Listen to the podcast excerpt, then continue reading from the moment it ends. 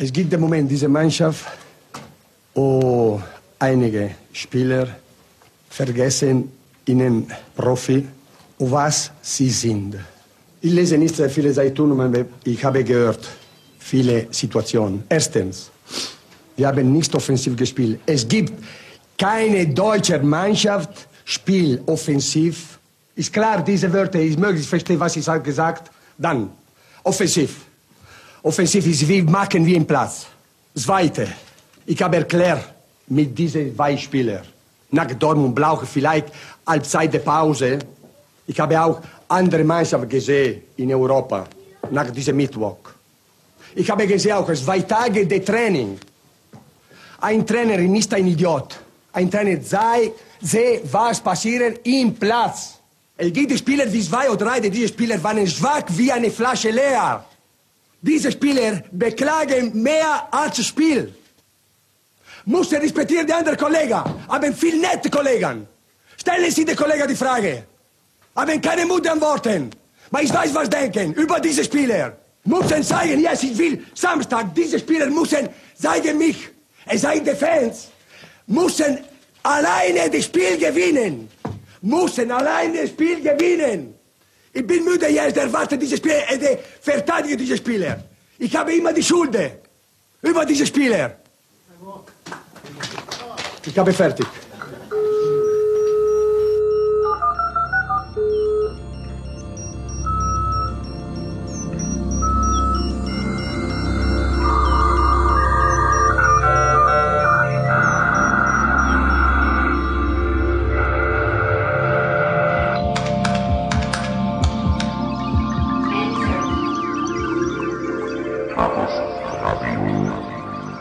Hallo, hier ist Chaos Radio Express, Ausgabe Nummer 112.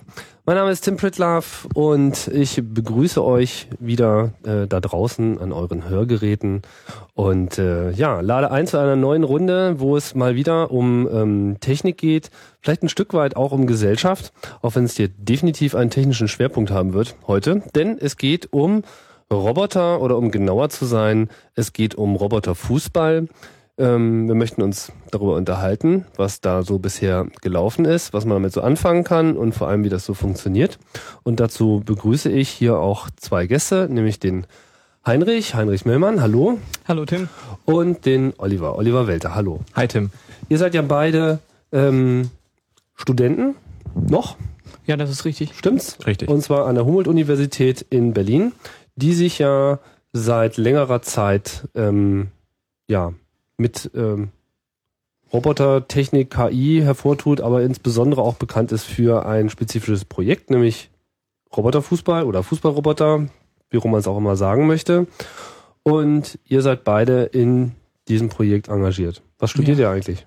Informatik. Informatik. Ja, also ich studiere Mathematik und Informatik. Also Mhm. Doppelstudium quasi. Und ähm, wie seid ihr dazu äh, gekommen, euch dann so in diesem Bereich zu engagieren? Nun, ich habe mich für, schon immer für künstliche Intelligenz interessiert. Also eigentlich weniger für Robotik. Und ähm, ich bin im zweiten Semester meines Studiums dazugekommen, also vor fünfeinhalb Jahren in etwa. Und ähm, die haben, die waren damals ähm, dabei, noch Teammitglieder zu rekrutieren. Also das, wir sind eigentlich ständig dabei, neue Mitglieder zu rekrutieren. Und äh, ich bin aufmerksam geworden, dass wir einen äh, KI-Bereich in unserer Universität haben und dass die ein solch spannendes Thema bearbeiten und da war ich natürlich von Anfang an begeistert und Mhm. da habe ich dann äh, bin ich dann dazu gestoßen und habe von Anfang an dann mitgemacht dann. Und Ja, meine Biografie ist recht ähnlich. Also ich habe ähm, erst ein Grundstudium absolviert und äh, im Hauptstudium habe ich dann vornehmlich ähm, Kurse am KI-Lehrstuhl besucht und habe dann mehr und mehr eben erfahren, dass dieses Projekt existiert und habe dann vor zweieinhalb Jahren mich eigentlich mehr oder weniger ähm, eingebracht in meinem anderen Projekt ähm, am KI-Lehrstuhl und bin dann vor einem Jahr in dieses Team gewechselt und bin jetzt seit circa einem Jahr dabei. Mhm. Und ähm, jetzt, jetzt hast du gesagt, ähm, Robotik hat dich erstmal gar nicht so interessiert, sondern eigentlich mehr so künstliche Intelligenz. Äh, Was, was muss man sich denn so äh, vorstellen unter künstlicher Intelligenz heutzutage? Was ist denn so der, der Konsens, Künst- Künstliche? Intelligenz ist eigentlich ähm, sehr streitwürdiger Begriff. äh, allging, also überall und äh, keiner weiß so richtig, was künstliche Intelligenz sein soll. Also mh, eigentlich könnte man sagen, künstliche Intelligenz ist äh, ein, nun ein Versuch, die menschliche Intelligenz nachzubilden. Und ähm, nun, das, das ist quasi die, die, äh, die größte These und es gibt noch die abgeschwächte These, die wir eher vertreten. Dann äh, versteht man unter künstlicher Intelligenz eigentlich Entwicklung von intelligenten Algorithmen. Das heißt Algorithmen, die eine Aufgabe lösen sollen, die, wenn durch einen Menschen gelöst, eine gewisse Intelligenz erfordern würde. Also sowas in der Art. Das ist eher der pragmatische Begriff dann. Aber ist es nicht so, meine, nicht, dass ich da besonders viel drüber nachgedacht hätte, aber dieses äh, Wort Algorithmus beinhaltet ja immer so ein bisschen, dass man so, na, da hat man so seinen Programmlauf und dann hat man da so seine Schleifen und seine Unterroutinen und da läuft man dann irgendwie so durch und das ist dann sozusagen die Vorlage, was weiß ich, so wie ich Verschlüsselung mache, das sind irgendwie klare Algorithmen. Aber die menschliche äh, Intelligenz macht ja einem nicht unbedingt immer so, macht ja nicht immer den Eindruck, als ob man das so mit so einem stinknormalen Algorithmus ausreichend beschreiben kann. Wie passt denn das dann zusammen? Nun, äh, das ist natürlich sehr schwierig, aber wir sind ja auch noch nicht so weit, einen künstlichen Menschen zu bauen, beziehungsweise einen Algorithmus zu schreiben, der genauso schlau wäre wie ein Mensch. Aber man bemüht sich. Und äh, nun, also wo du gesagt hast, Verschlüsselung zum Beispiel ne, als Algorithmus. Äh, in diesem Fall ist alles klar und bekannt. Also man könnte, glaube ich, ähm, ein Beispiel bringen. Also warum eigentlich Robocop? Ne, weil das betrifft genau diese Frage. Und ähm, als Beispiel für, Verschlüsselung, da könnte man eventuell das Spiel Schach nehmen, ne, weil in diese, das Spiel ist schon gelöst, also im KI-Bereich. Das heißt, es gibt schon seit 95 einen Computer, der gegen den amtierenden Weltmeister Gary Kasparov damals gewonnen hat. Und ähm, nun, da kann man ganz klare Unterschiede zwischen Fußball und ähm, also gelöst meinst du im Sinne von ist genau, stärker als ja, ein Mensch? Genau. Ne? Mhm. So und jetzt kann man sich fragen, ist denn dieser Computer Deep Blue eigentlich intelligent oder nicht oder intelligenter als äh, Kasparov? Und das Problem besteht darin, dass Schach eigentlich, ähm, wenn man so will, eine digitale Welt ist. Die ist ganz klar. Der Spieler hat die ganze Zeit Übersicht über die gesamte Situation. Es passiert nichts unerwartet. Ne? Das heißt, äh, jeder Spieler macht einen Zug nach dem Zug. Und äh, das heißt, man hat auch ausreichend Zeit zu überlegen. Ja? Und man steuert auch alle Figuren. Okay, so, und wenn man jetzt äh, dagegen, sagen wir mal, äh, das betrachtet, was wir machen, so ein bisschen äh, Roboter programmieren, die Fußball spielen sollen, dann ist, äh, ist es etwas anders, weil ähm, dann haben wir Agenten, wenn man so will, die in einer dynamischen Umgebung agieren. Das heißt, wenn der Roboter nichts tut, verändert sich trotzdem alles. Die Roboter haben nur sehr wenig Zeit zu agieren. Das heißt, der Ball kann schon sehr schnell weg sein, bevor man überhaupt dazu kommt, ihn äh, zu kicken. Und man hat nur natürlich nur eine sehr eingeschränkte Sicht auf die Welt. Und man kontrolliert auch nur sich selbst und nicht alle. Das heißt, man muss kooperieren mit anderen Spielern, damit man äh, erfolgreich ist bei diesem Spiel. Und wie gesagt, die eingeschränkte Sicht ist auch sehr wichtig. So. Und äh, nun, in ja, diesem die eingeschränkte Sicht im Sinne von, dass der einzelne Roboter nicht immer ja, alles genau, im Blick genau. hat. Das heißt, wenn der Ball hinter einem ist, dann kann man das nicht wissen. Mhm. Ne? Und beim Komprimierungsalgorithmus oder bei einem Verschlüsselungsalgorithmus oder bei einem Schachspiel, da weiß man, was die Daten sind. Das ist ganz klar. Also da macht man wirklich drei Schleifen hintereinander und dann läuft es ab. Also das ist, man kann zweimal drüber gehen oder so oder viermal drüber nachdenken, ne, welchen Zug man beim Schach macht oder irgendwas simulieren. Es liegt einfach nur an der, äh, an der Leistung des Computers. Ne? Also das, es gibt eine endliche Anzahl von Möglichkeiten, etwas zu tun. Man äh, sucht einfach alle durch im schlimmsten Fall und dann hat man die beste. So. Mhm. Und beim Fußball kann man das eben nicht machen.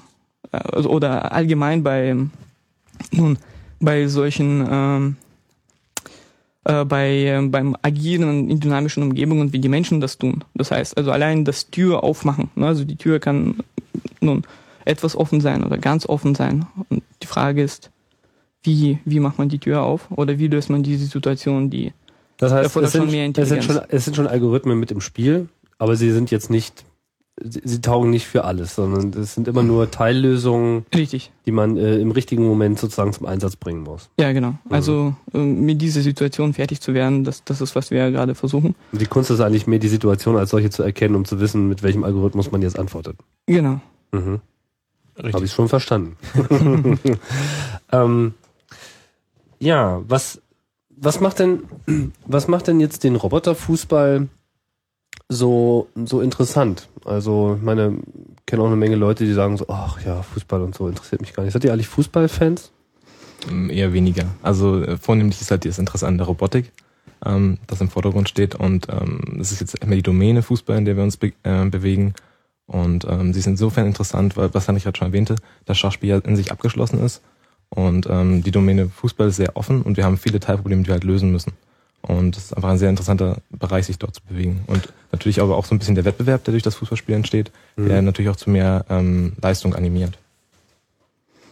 Das heißt, auch, auch, auch im, äh, im Rest des Teams sieht's genauso aus, oder was? Ähm, zum Großteil ja. Also die meisten Leute, mit denen ich halt gesprochen habe im Team, und das ergibt sich ja immer wieder, die spielen jetzt gerne Fußball in ihrer Freizeit, aber so das, äh, das am Wochenende Treffen zum Fußballspiel gucken bleibt eher aus. Mhm. Hm. das heißt, es geht, es geht jetzt wirklich um die ähm, eigentliche Herausforderung der Problemlösung sozusagen. Und was, was macht das jetzt so, also was macht das jetzt so interessant? Was, was, was, was findet man jetzt äh, in dieser Disziplin Roboter, was man sonst irgendwie nicht findet? Ähm, nun, also ich, ke- wie Oliver schon erwähnt hatte und äh, ich davor auch, also das Schachspiel ist abgeschlossen und äh, das KI-Bereich war auf der Suche nach, einem, nach einer neuen Herausforderung. Mhm. Und äh, nun das Fußballspiel äh, an sich, das äh, dient jetzt als Ersatz fürs echte Leben. Also das ist äh, quasi ähm, nun es ist, es ist etwas vereinfacht, vereinfachte, vereinfachte Welt, in der wir äh, versuchen, die Probleme der echten Welt zu lösen. Also in und die Aspekte, die bei Bayern eine große Rolle spielen, das sind die, die ich gerade davor auch angesprochen Mhm. hatte. Also diese Dynamik, die, äh, dass man schnell Lösungen treffen muss und so weiter. Mhm. Genau. Und äh, das ist natürlich etwas äh, anders, wenn man einen echten Roboter hat, als wenn man im Computer bewegt, weil wieder dieser Vergleich zwischen äh, Schach und, äh, und dem Fußball, wo eben, wenn man äh, sich in einer innerhalb einer digitalen Welt bewegt, ne, wie zum Beispiel der FIFA Soccer 2005, ne, also der ist ziemlich gut. Also die würden vermutlich gegen unsere Simulationsmannschaft locker gewinnen, also das Programm. Ne? Mhm. Aber da ist eben der wesentliche Unterschied, dass die, ähm, dass die quasi kein Fußball, sondern eher Schach spielen, weil die kennen die gesamte Welt dort, diese Fußballwelt, in diesem innerhalb dieses Spiels und äh, die können die Bewegungen äh, der Spieler ganz genau koordinieren. Die müssen nicht mit der Physik arbeiten Mhm. und so weiter.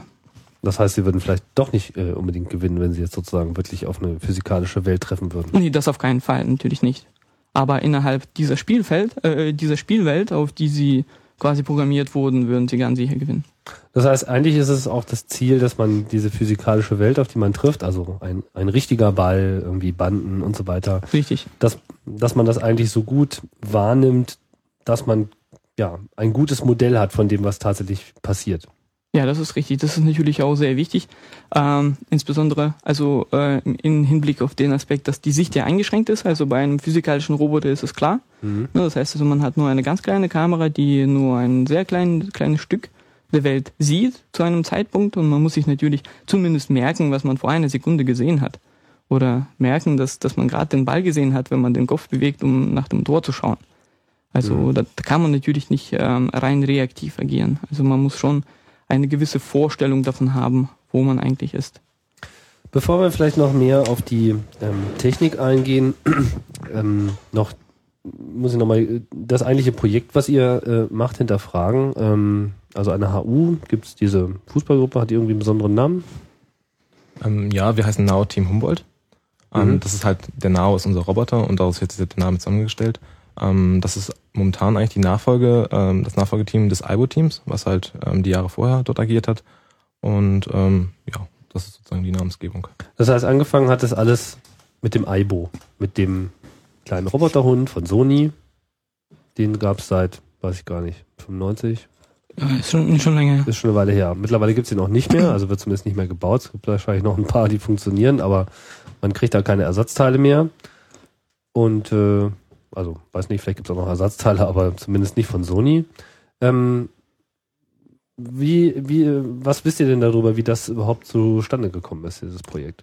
Äh, nun, äh, das ist ganz interessant. Also unser Pro äh, Projekt, der läuft ja unter der, naja, man, könnte sagen, unter Leitung oder Schirmherrschaft von Professor Hans-Dieter Burkhardt. Mhm. Und ähm, der hat sich schon seit sehr langem, ähm, der ist eigentlich ein Mathematiker und der hat sich ähm, schon von Anfang an für Logik interessiert und dann natürlich auch für künstliche Intelligenz. Und dann hat er diesen Lehrstuhl für künstliche Intelligenz an der HU übernommen und ähm, äh, der fand dieses Projekt sehr interessant von Anfang an und hat äh, auch äh, das Robocup nach Deutschland gebracht, in dem Sinne, dass er quasi an unserer Universität äh, dieses Projekt etabliert hat und mit äh, nun mehreren Teams dann auch an diesem Robocup-Projekt oder an diesem Robocup-Wettbewerb teilgenommen hat. Das heißt, wir hatten an, an unserer Universität, in unserem Lehrstuhl, mehrere Teams zur gleichen Zeit. Also äh, das längst, das älteste Team ist das Simulationsteam. Ähm, da spielen die Roboter einfach, also das sind die Roboter komplett simuliert. Mhm. Das ist auch die älteste Liga in, äh, im Robocup-Wettbewerb. Mhm. Das äh, zweitälteste Team war das Aibo-Team. Also da haben wir mit diesen Aibo-Robotern gespielt. So. Und dann irgendwann haben wir auch angefangen, eigene Roboter zu bauen und sind dann in, äh, in der humanoiden Liga tätig geworden. Und ähm, das, das, wurde, das wurde aber gestoppt und sie bauen jetzt Roboter für andere Zwecke. Und ähm, du hast schon richtig äh, gesagt, die iBus werden nicht mehr gebaut. Und deswegen äh, wurde Ersatz gesucht äh, für, so, für diese Standardroboter. Und der Ersatz ist eben momentan der Now, der von der französischen Firma Aldebaran gebaut wird. Und äh, momentan haben wir das Now-Team. Genau, also das ist ungefähr die Geschichte. Mhm. Äh, ganz gut. Und der, der Robocup jetzt selber, der ist ähm, in Japan, glaube ich, ursprünglich mal initiiert worden, oder? Genau. Also der wurde in Japan initiiert. Kannst du mal was sagen zu dieser Veranstaltung? Was muss man sich darunter vorstellen? Ist das so wie äh, normaler Fußball, Fußball-Weltmeisterschaft? So mit kreischenden Fans und so? Oder? Ja, schon etwas. Ja, ein bisschen. Also in Japan würde mich das noch nicht mal überraschen. Also in China, wo wir jetzt zuletzt waren, äh, hatten wir schon eine ganze Reihe an Fans, die auch ähm, schon in Fußballdimensionen angefeuert haben. Mhm. Ähm, ja, aber so gut, das ist natürlich jetzt äh, vielleicht noch nicht ganz. Äh, Soweit euch das bekannt ist. ja. Ja, muss man natürlich gelten lassen. Ja. Ähm, also grundsätzlich, äh, Robocup ist äh, eine Veranstaltung, ähm, die äh, nun relativ erfolgreich ist momentan und deren Erfolg liegt äh, darin, dass es nun ähm, in unterschiedlichen Richtungen ausgeprägt ist. Also zu einem ist es ein wissenschaftlicher Projekt, an dem äh, viele äh, Wissenschaftler arbeiten und Roboter entwickeln, die Fußball spielen sollen. Zum anderen ist es ein Wettbewerb, wo sich äh, viele, also diese Wissenschaftler, diese, diese Roboter entwickeln, sich treffen und auch äh, Fußball spielen. Und es ist auch ähm, sehr anschaulich. Das heißt, ähm, es, es sieht sehr nun, interessant aus und da versammeln, also und deswegen besteht ein äh, relativ großes Medieninteresse. Das heißt, da versammeln sich auch ganz normale Menschen, um diese Spiele sich anzuschauen und das ist ähm, nun und deswegen ist es äh, relativ erfolgreich. Grundsätzlich ist äh, Robocup in unterschiedliche Ligen aufgeteilt. Also wie ich erwähnt hatte, ist es ein Wettbewerb, wenn man so will. Es gibt unterschiedliche Ligen. Was gibt's da so? Nun, äh, es gibt zum Beispiel die Simulationsliga. Dort werden die Roboter simuliert. Also das, das sind auch äh, einzelne Roboter, das heißt einzelne Programme, die gegeneinander antreten. Das ist also nicht wie FIFA, Soccer. Und zum anderen gibt es da die Standard-Plattform-Liga. Das ist die Liga, in der wir jetzt speziell spielen. Dort haben alle Teams die gleichen Roboter. Das heißt, äh, Dieselbe Hardware-Basis. Genau, das heißt, es werden nur die Programme verglichen, nur die Software spielt gegeneinander, wenn man so will. Naja, und der Zufall eben. Und ähm, es gibt aber noch andere Ligen, zum Beispiel gibt es die Small Size League. Bei der Small Size League äh, haben die Roboter Räder, das sind relativ kleine Roboter, das sind etwa 20 Zentimeter große runde Roboter, die auf dem Feld rumfahren und die sind nicht autonom, die werden von einer äh, zentralen Kamera beobachtet und von einem zentralen Rechner dann gesteuert. Das ist die einzige Liga, die nicht autonome Roboter hat. Und ähm, Was ist da der Witz? Also ich Mm. meine, was, also wundert mich, dass das jetzt sich so weit ähm, aufspaltet, weil man würde ja eigentlich vermuten, es geht ja, es gibt ja auch, glaube ich, diese Aussage mit bis 20.000, äh, bis 2050 sind wir soweit und dann spielt irgendwie eine Robotermannschaft gegen richtige Menschen und gewinnt. Ja, das ist richtig. Allerdings, ähm, nun, es ist, es sind äh, zu viele Facetten noch zu entwickeln, bis man einen humanoiden Roboter hat, der wie ein Mensch Fußball spielen kann.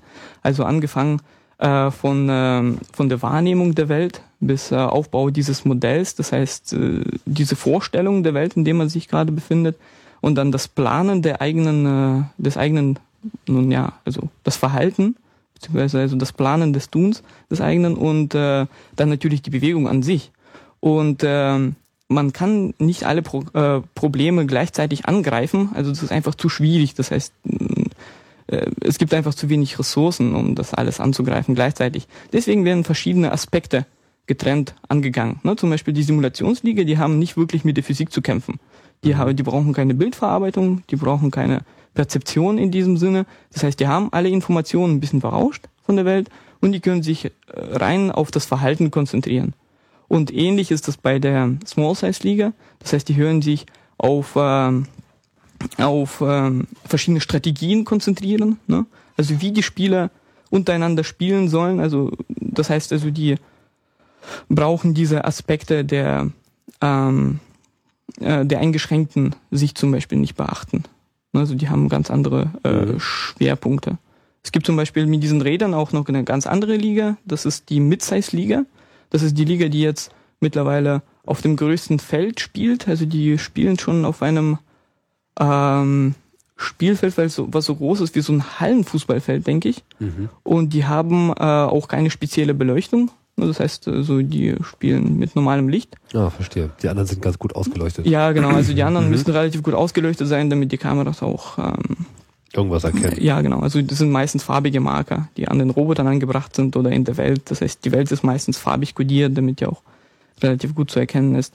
Und äh, nun, die haben aber zum Beispiel auch Kameras also diese Midsize-Liga, die haben Kameras, die äh, 360 Grad erfassen können. Das heißt, äh, die haben omnidirektionale Kameras. Das heißt, die sehen auch relativ viel. Mhm. So, und äh, wie, groß, wie groß ist Midsize? Wie groß muss man sich das vorstellen? Nun, das ist, äh, die Roboter sind etwa so groß wie eine äh, Mülltonne. Also das manchmal wird das auch gesagt, so, äh, das, also die, die Roboter sehen äh, manchmal aus wie Mülltonnen. Also die sind etwa vielleicht äh, 50 Zentimeter im Durchmesser mhm. Und äh, nun ja, etwa vielleicht einen Meter hoch. Mhm. Okay. Also es hängt natürlich davon ab, wie, äh, weil die Roboter, die werden auch äh, von den Teams selbst gebaut und dementsprechend sehen die auch unterschiedlich aus. Allerdings haben die da auch so Größen- und Gewichtsbeschränkungen. Mhm. Genau. Und äh, die ähm, eine der jüngsten Ligen äh, ist die Humanoid-Liga, die Humanoiden-Liga. Äh, das ist die Liga der zweibeinigen Roboter. Also das ist eigentlich die Liga, die jetzt äh, nun äh, evolutionsmäßig gesehen, sage ich mal jetzt, äh, das ganze, äh, die ganze Veranstaltung anführt, weil das geht schon in die Richtung, wo es eigentlich, äh, wo es eigentlich hingehen mhm. soll. Ja, genau. Da werden zweibeinige Roboter gebaut, die auch zwei Arme haben und im Wesentlichen äh, ja, einem Menschen ähneln oder einer menschlichen Gestalt. Und äh, die gegeneinander auch äh, Fußball spielen. Genau. Das heißt, man kann jetzt quasi aus jeder dieser ähm, ähm, aus jeder dieser Ligen, die ja alle unterschiedliche Anforderungen haben und äh, sozusagen Vor- und Nachteile haben, unterschiedliche Aspekte gewinnen. Und sozusagen, was weiß ich, ich denke mir jetzt bei dieser Small-Size-Geschichte, da hat man halt irgendwie die Kamera von oben, da hat man natürlich einen ganz anderen Überblick, als wenn man jetzt, wenn jetzt irgendwie jeder äh, Beteiligte alleine guckt. Inwieweit werden denn diese Ergebnisse, die da jetzt gewonnen werden, in der Forschungsgemeinschaft auch wirklich geteilt und ähm, gewonnen? Ich meine, gerade wenn das so ein Wettbewerb ist, dann könnte man ja auch sagen, okay, alles klar, jetzt äh, hat die eine Mannschaft da irgendwas Pfiffiges rausbekommen. Das ist so ihr Vorteil, äh, um auch das nächste Mal wieder zu gewinnen. Warum sollten sie das dann äh, in einem wissenschaftlichen Prozess publizieren? Also in der Vergangenheit war es so, dass ähm, schon der Informationsaustausch in den Ligen selber stattfand und natürlich auch über die Ligen hinaus.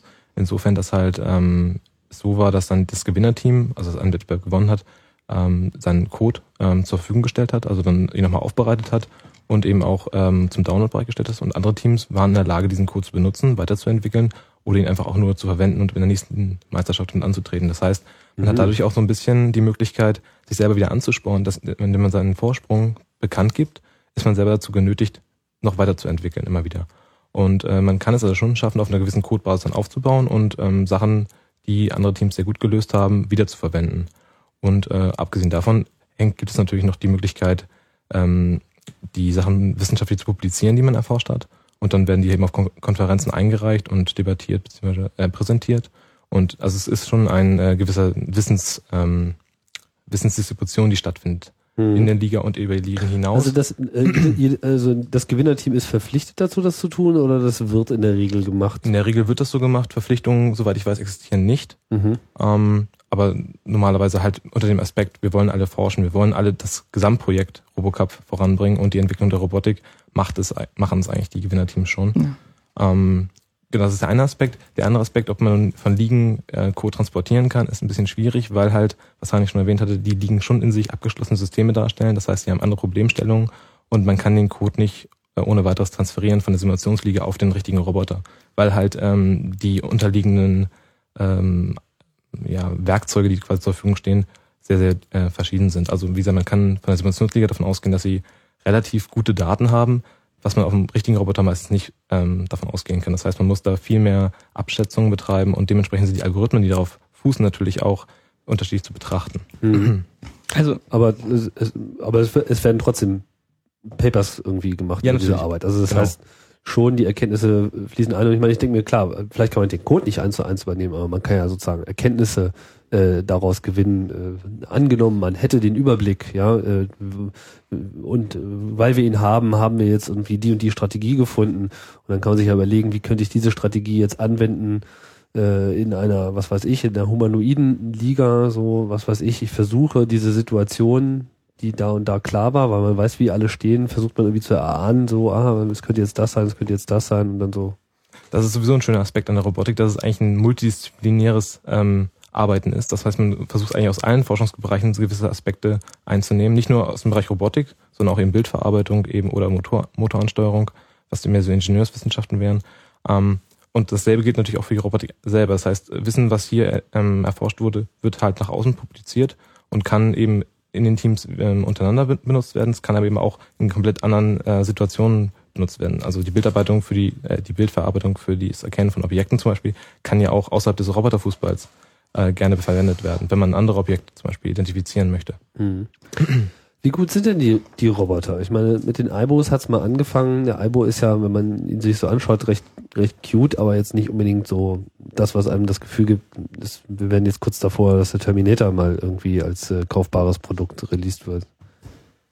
Was, was können denn diese Maschinen mittlerweile? Also, wie schnell sind diese Motoren? Was, was kann man denn zu sagen zu dieser ganzen Hardware? Okay, also ähm, es ist äh, nun, also die Frage ist äh, schwierig zu beantworten, weil ähm, also Dann war sie wahrscheinlich schlecht gestellt.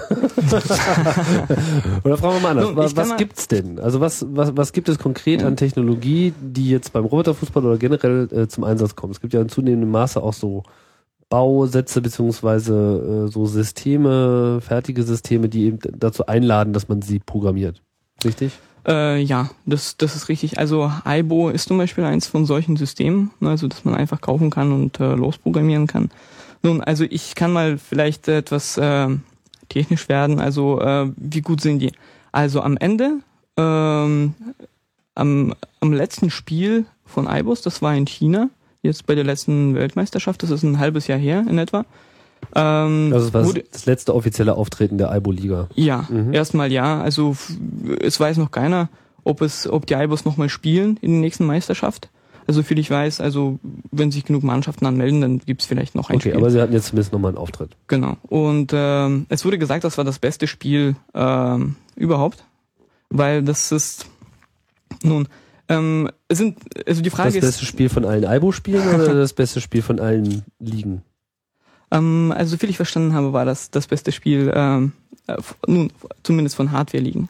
Mhm. Äh, Und das ist äh, deswegen, was, weil ich gesagt, also das ist, warum ich gesagt habe, dass die Frage schwierig zu beantworten ist, weil ähm, die Vergleichbarkeit nun ähm, etwas schwierig ist. Also dass wenn ein Robocopper das Spiel sich anschaut, ne, dann kann es sich für ihn sehr schlecht aussehen und vielleicht wenn ein Kind oder ein Zuschauer das sich anschaut, dann ist er fasziniert davon, wie die Roboter sich bewegen Mhm. und so weiter. So, aber dieses Spiel war wirklich gut. Also da waren alle zufrieden, äh, auch die, die verloren haben und die gewonnen haben. Das waren wir.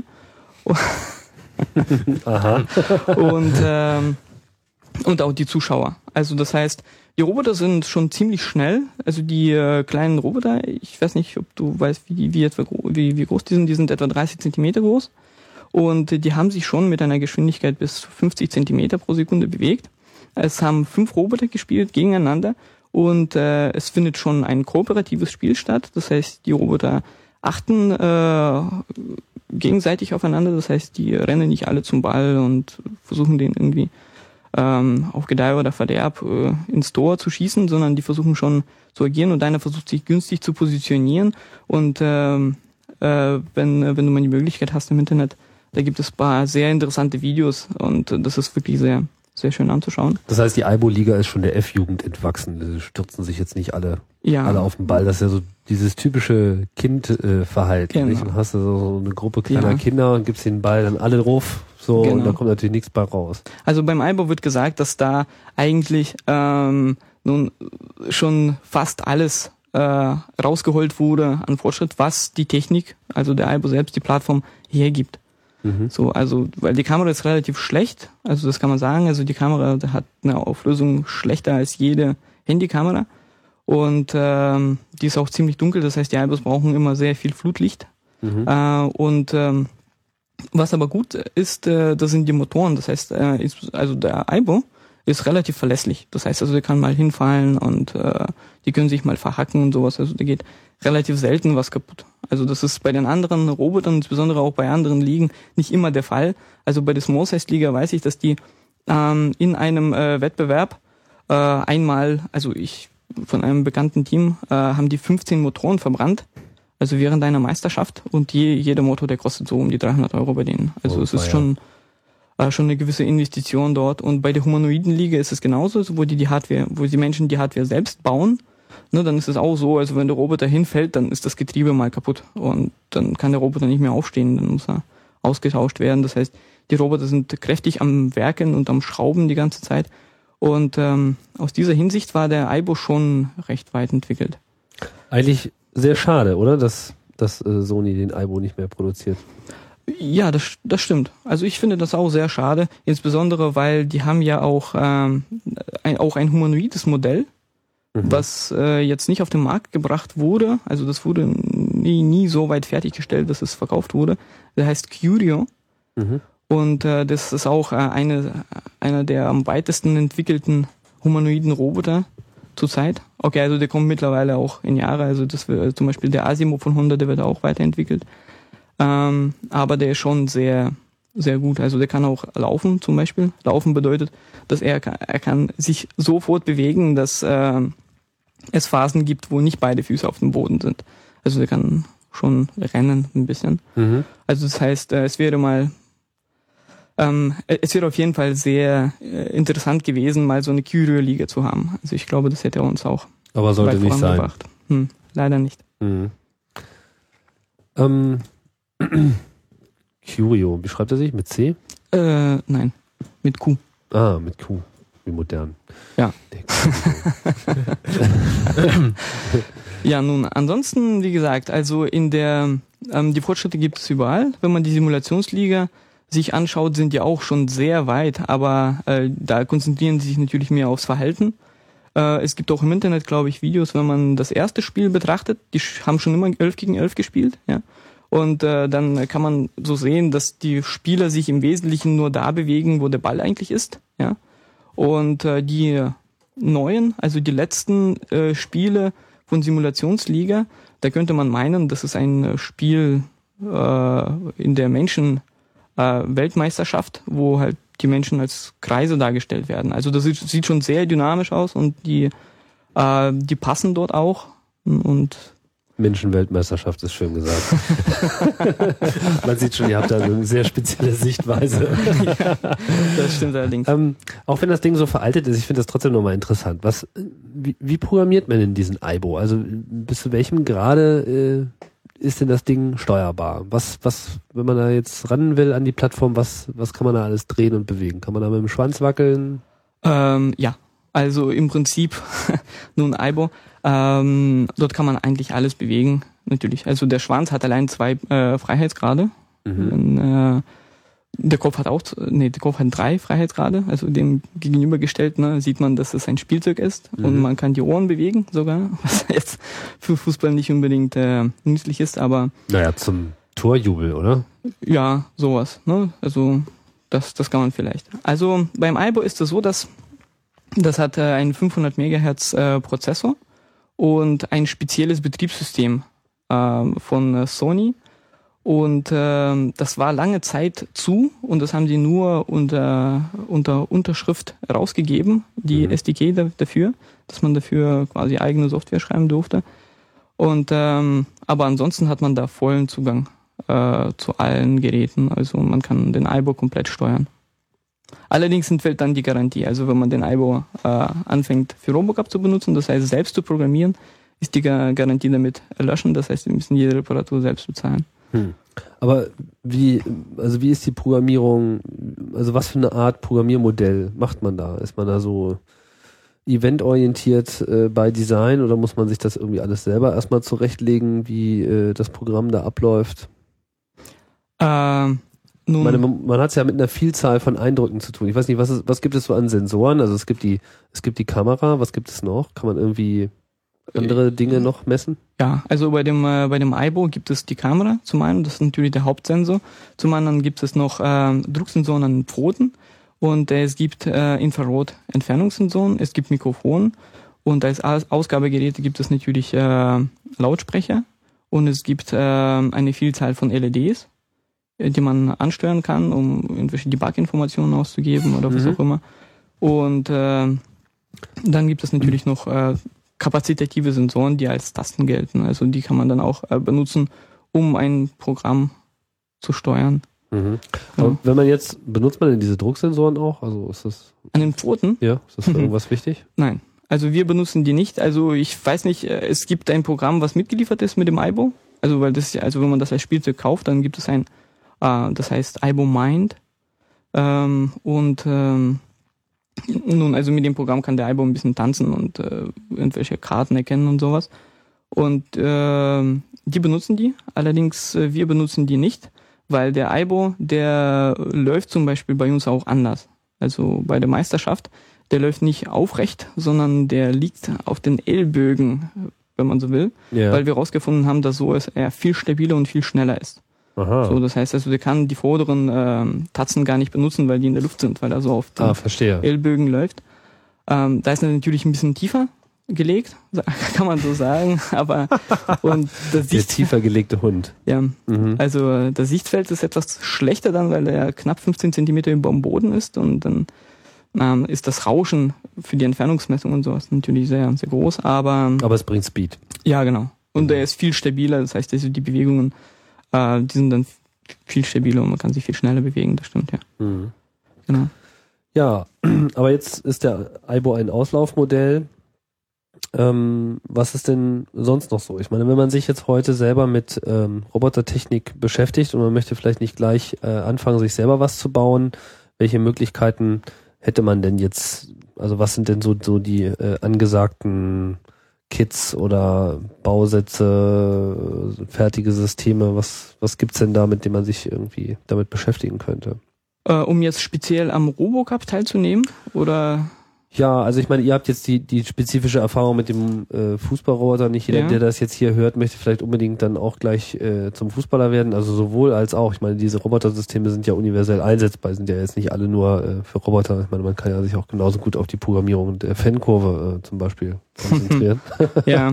ja, ich denke, es ist sehr davon abhängig, was man eigentlich erreichen möchte. Also wenn man jetzt einen einfachen Einstieg in die Robotik eigentlich haben möchte, ist man wahrscheinlich mit einem radgetriebenen Roboter erstmal viel einfacher ähm, was die Handhabung betrifft, weil man sich halt mit den ganzen Stabilisationsproblemen, die man beim aufrechten Gang oder beim vierbeinigen Gang hat, ähm, nicht beschäftigen muss. Das heißt, man kann also relativ schnell dort Erfolge sehen, dass man einfache Bewegungen hinbekommt, sich irgendwo hinbewegen und ähm, die Umwelt wahrnehmen mhm. und auch mit denen interagieren. Ähm, da gibt es, soweit ich weiß, äh, einige fertige Roboter. Ähm, gibt aber auch, wie gesagt, die Bausätze, die immer sehr beliebt sind, weil man halt dort die Möglichkeit hat, auch den Roboter in seiner Art zu variieren. Also soweit ich weiß, gibt es verschiedene Bausätze, die halt äh, alles unterstützen, sowohl aus den, dass man aus den Bauteilen halt vierbeinige, zweibeinige oder eben anderweitig getriebene Roboter zusammenbauen kann. Ähm, ja, das ist eigentlich dann doch immer doch die, die Herausforderung, dass man doch selber sich überlegen muss, was möchte man eigentlich bauen, wobei die Hersteller natürlich einem an die Hand gewisse Modelle geben, was man überhaupt mit den Sätzen machen kann.